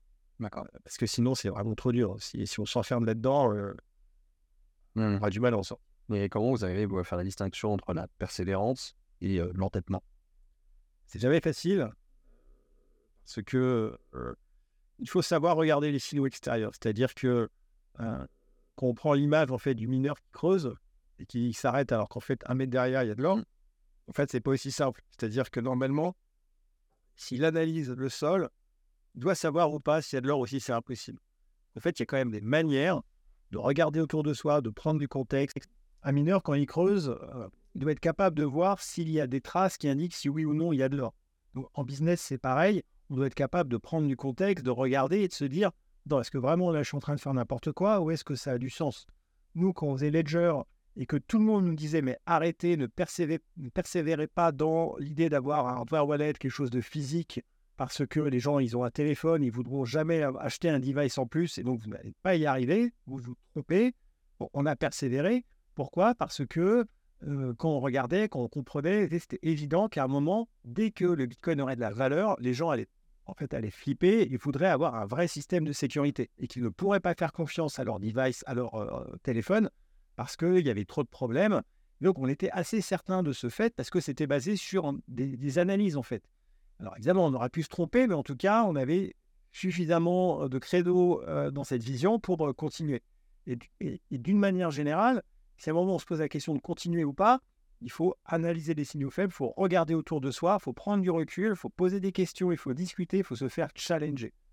Et si on n'arrive pas tout seul, il faut parler avec des autres. Et ça, c'est vraiment la clé, parce que prendre du recul, prendre la perspective permettra de voir si oui ou non on est en train de s'entêter, ou si finalement, quand même, ouais, si j'ai réussi à convaincre l'autre, c'est que peut-être j'ai raison. Et il y a des projets où justement, au bout vous avez fait, vous avez pris un peu de recul, vous avez dit, là, ça va devenir de l'entêtement, euh, en tout cas, euh, dites, bon, ça c'est le moment de passer à autre chose. Parce qu'il y a aussi la capacité euh, de savoir bah, pivoter ou changer Ah oui, bien sûr. bah, ça m'est arrivé avec Clixing. C'est-à-dire qu'on avait développé, ça fonctionnait, et pour autant, j'ai dit, il faut passer à autre chose.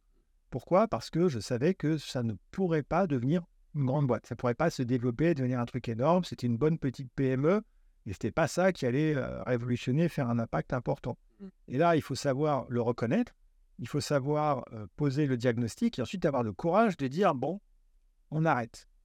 C'est pas évident parce qu'il y a un truc qui s'est lancé, il y a des clients, des machins, on a des fonds. Enfin, donc, ce n'est pas une décision qui est simple et c'est une décision qui est courageuse en fait parce qu'il y, a plus de simplicité à, continuer parce qu'en plus, ça, marchait. Mais à un moment, il faut savoir ce qu'on veut, savoir en fait qu'est-ce qui est important pour soi par rapport à ce qu'on veut développer. Et si ça ne correspond pas à la vision, bon, bah, il faut effectivement être capable de, de la changer. Et donc, parfois, ça peut être des, décisions assez radicales. Et là, ça a été de vendre Pritzing et du jour au lendemain, tac, on est passé à autre chose. Et euh, donc, du coup, on va venir sur la partie vie de famille. Donc, toute cette période-là, surtout la partie euh, ledger, vous avez fait comment Comment vous avez réussi à garder votre vie de famille? Est-ce que ça se passe bien, etc. Alors qu'il y a eu des moments très difficiles, euh, voilà, qu'il y a eu des moments, je, je suppose, des fois, vous n'êtes pas rentré tôt du tout. Alors, moi, je me suis marié en 2008.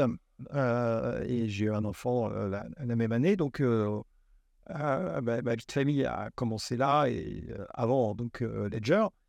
Et en fait, ma femme, dès le début, elle savait qui elle épousait. C'est-à-dire que j'ai la chance d'avoir une femme très compréhensive qui comprend ce que je fais, mon métier, et que j'ai une sorte, en fait, on va dire, d'obsession par rapport au projet que je gère, parce que je, veux qu'il réussisse, et donc forcément, il y a un coup derrière et que si je rentre tard, que si je travaille, que si je suis là mais je suis pas là parce qu'en fait, même si je suis physiquement là, euh, je, pense à autre chose et j'ai mes soucis et mes trucs. Elle le comprend, elle le prend pas contre elle. Euh, et moi, en même temps, j'avais suffisamment, quand même, je pense, de gestion émotionnelle, pas ramener les problèmes à la maison et pas non plus euh, être de mauvaise humeur ou euh, être ingérable parce qu'il y avait un stress trop important. Donc voilà, je, pense qu'on arrivait au un juste milieu qui a fait que, que ça fonctionnait. Et surtout, enfin, surtout une très, très grande compréhension de, de ma femme qui était un véritable partenaire. Parce que clairement, je me disais à l'époque, avec le niveau de stress que je pouvais avoir, je me disais, mais si en plus, si je devais avoir une femme qui euh, ne pourrait pas comprendre ce que je fais, qui me mettrait une énorme pression parce que euh, je suis pas à 18 heures à la maison, parce que si ou parce que ça, enfin, ce qui aurait été légitime, hein, pourquoi pas, euh, je n'aurais pas tenu. donc, ma réussite, elle vient aussi de, la réussite apportée par, par Yvetta, par ma femme. Donc, ça, c'était très important. Et donc, le choix d'un partenaire de vie là-dessus devait absolument prendre en compte ce point-là. Et, je pense que j'avais été très clair. Enfin, c'est pas quelque chose qu'elle a compris sur le tard. C'est-à-dire que c'est aussi important de comprendre et d'expliquer avant comment ce qui va se passer. Et elle était tout à fait d'accord avec ça. Et c'est vrai que je, ma priorité était le travail. J'ai sacrifié une partie de ma vie de famille, ça c'est certain. En connaissance de cause. Et voilà, après 2019, oui, ça, ça a beaucoup changé. Ça, c'est sûr. Même changé de façon euh, radicale. Mais euh, et tant mieux. Parce que j'ai pu voir mes enfants grandir aussi. Ça, je pense que je l'aurais regretté quand même. Même si avant, j'étais quand même un minimum là et je les croisais, je les voyais, mais c'était pas assez, je pense. Euh, vous avez des, routines, des petites habitudes, des rituels que vous avez mis en place dans votre vie euh, Souvent, on entend beaucoup ça avec les entrepreneurs. Ils disent ah, Moi, je fais ça, euh, moi, je fais ça. Il y a des routines qui durent même une heure pour certains. Euh, Absolument pas. Bah, si, il aime bien me prendre un café le matin. Bah, bon, mais c'est pas une ça peut changer, donc l'heure, le truc. mais sinon, c'est le seul truc en fait que je sais que je vais faire dans la journée de manière certaine, de prendre un café le matin, j'aime bien. Euh, mais sinon, je n'ai pas de routine. Euh, euh, parfois, mes journées se ressemblent, hein, mais non, il n'y a rien qui me vient à l'esprit. Ah c'est très intéressant que, en plus qu'il n'y a rien qui vous vienne à l'esprit justement parce que c'est vrai qu'il y a beaucoup la mode sur YouTube d'entrepreneurs, etc., qui disent à un moment ma routine est à plus 1, 2, 3, 4, 5, 6, 7. Peut-être que ça correspond à certains ils ont peut-être besoin de, de, effectivement d'un cadre très précis pour fonctionner. Moi, pas du tout. Je veux dire, j'aime bien dormir, je prends pas de douche froide, je médite pas. Euh, si j'ai faim, je mange. Euh, je fais pas de régime particulier. Je, moi, je, je, je, cause, je ne coche absolument aucune case de tout ce qu'on voit sur euh, le marketing entrepreneurial des influenceurs YouTube. Hein. Donc, euh, en tout cas, je ne dis pas que c'est mauvais de le faire, j'en sais rien. Euh, mais en tout cas, euh, je suis la preuve, on n'est pas obligé de méditer 4 heures par jour pour réussir. c'est assez intéressant ce que je voulais savoir. bah écoutez, donc on va arriver à la fin. Il reste les livres. Donc je ne sais pas si vous avez trois livres comme ça qui vous viennent en tête. Alors ça peut être surtout n'importe quoi. Hein. Ça peut être un roman que vous avez lu. vraiment, trois livres que vous conseilleriez aux personnes qui vous alors, euh, ça va forcément être des romans, euh, parce qu'en fait, les livres euh, techniques ou d'entrepreneuriat, pas évidemment Forcer votre destin d'Anthony Bourbon, que je recommande. Hein. Non, mais c'est un bon livre en plus. Moi, j'ai jamais lu de livre sur l'entrepreneuriat, sur le management. Enfin, j'ai lu des livres au début sur comment créer une start-up et les statuts et la comptabilité, parce que j'avais pas le choix, mais après, j'ai jamais lu de livre d'entrepreneur ou ça m'a jamais intéressé. Et donc, j'en ai pas à recommander. Euh, je dis pas qu'il faut pas en lire, hein, c'est juste que moi, j'en ai pas recommandé. Et donc, trois romans. J'irai tuer pour vous d'Henri Lovenbruck. Donc, c'est l'histoire d'un agent de la DGSE et comment il est recruté, ce qu'il fait. Enfin, un roman incroyable, inspiré d'une histoire vraie toute la lumière que nous ne pouvons voir d'Anthony Deur. Donc, euh, c'est un, livre euh, magnifique qui raconte l'histoire d'une petite fille aveugle pendant la Seconde Guerre mondiale et de son amitié avec un, soldat euh, allemand. Et je crois que ça va être adapté en série ou, en film. Donc, c'est sûrement quelque chose que vous allez voir passer, mais le livre est absolument euh, magistral, en fait, une écriture incroyable. Et je crois qu'il a eu le prix Pulitzer, euh, du reste. Donc, en tout cas, moi, je l'ai lu en anglais. En tout cas, en anglais, absolument magnifique, magnifique à lire. All the Light That We Cannot See. Et enfin, c'est une saga fantasy de Robin Hobb qui s'appelle L'Assassin Royal. Je crois qu'il y a une vingtaine de tomes. C'est extrêmement bien écrit, extrêmement bien traduit en français. Et c'est vraiment très intelligent. Il y a beaucoup d'introspection en fait dans cette, dans cette saga. Donc l'assassin royal, je, je, commande commencer par le, le, premier tome et je trouve que c'est une richesse et d'une très très belle intelligence. Bah, très bien, on a notre livre. avant que vous nous quittiez, je vous rappelle qu'il y a eu l'interview d'Anthony Bourbon aussi avant, donc je ne peux que vous conseiller d'aller la regarder. Euh, et puis en plus, si euh, le sujet sur Blast aussi qu'on a un petit peu abordé vous intéresse, là il y a vraiment une partie très très longue là-dessus. Donc si vous voulez comprendre mieux euh, l'idée, là vous pourrez très bien le faire. on a aussi plein d'autres interviews qui pourront vous intéresser. Alors on n'est pas forcément avec les entrepreneurs. Il y a Charles Gab aussi, on a une vision très entrepreneuriale dessus. Mais il y a aussi bah, tout ce qui va être plutôt du développement entre guillemets personnel, le sens où on a des gars de la DGSE, on a des gens qui viennent des commandes marines, etc. Et je pense que voilà, en termes de développement perso, plutôt qu'un énième coach un peu un peu bizarre, on ne sait pas d'où il arrive. Un gars des commandes marines, ça peut être bien. Une chose à dire, je pense. Voilà. Euh, et puis, bah, évidemment, pensez à vous abonner, à liker la vidéo, à commenter, hein, à mettre votre avis, etc. C'est des choses que vous avez aussi à dire pour améliorer l'émission. Tous les commentaires sont bons à prendre. Et puis, ben, je vous remercie encore une fois, Eric, d'être venu vous faire tel exercice. C'est un plaisir de vous avoir ici. Puis, je vous dis à tous à très bientôt pour un prochain épisode.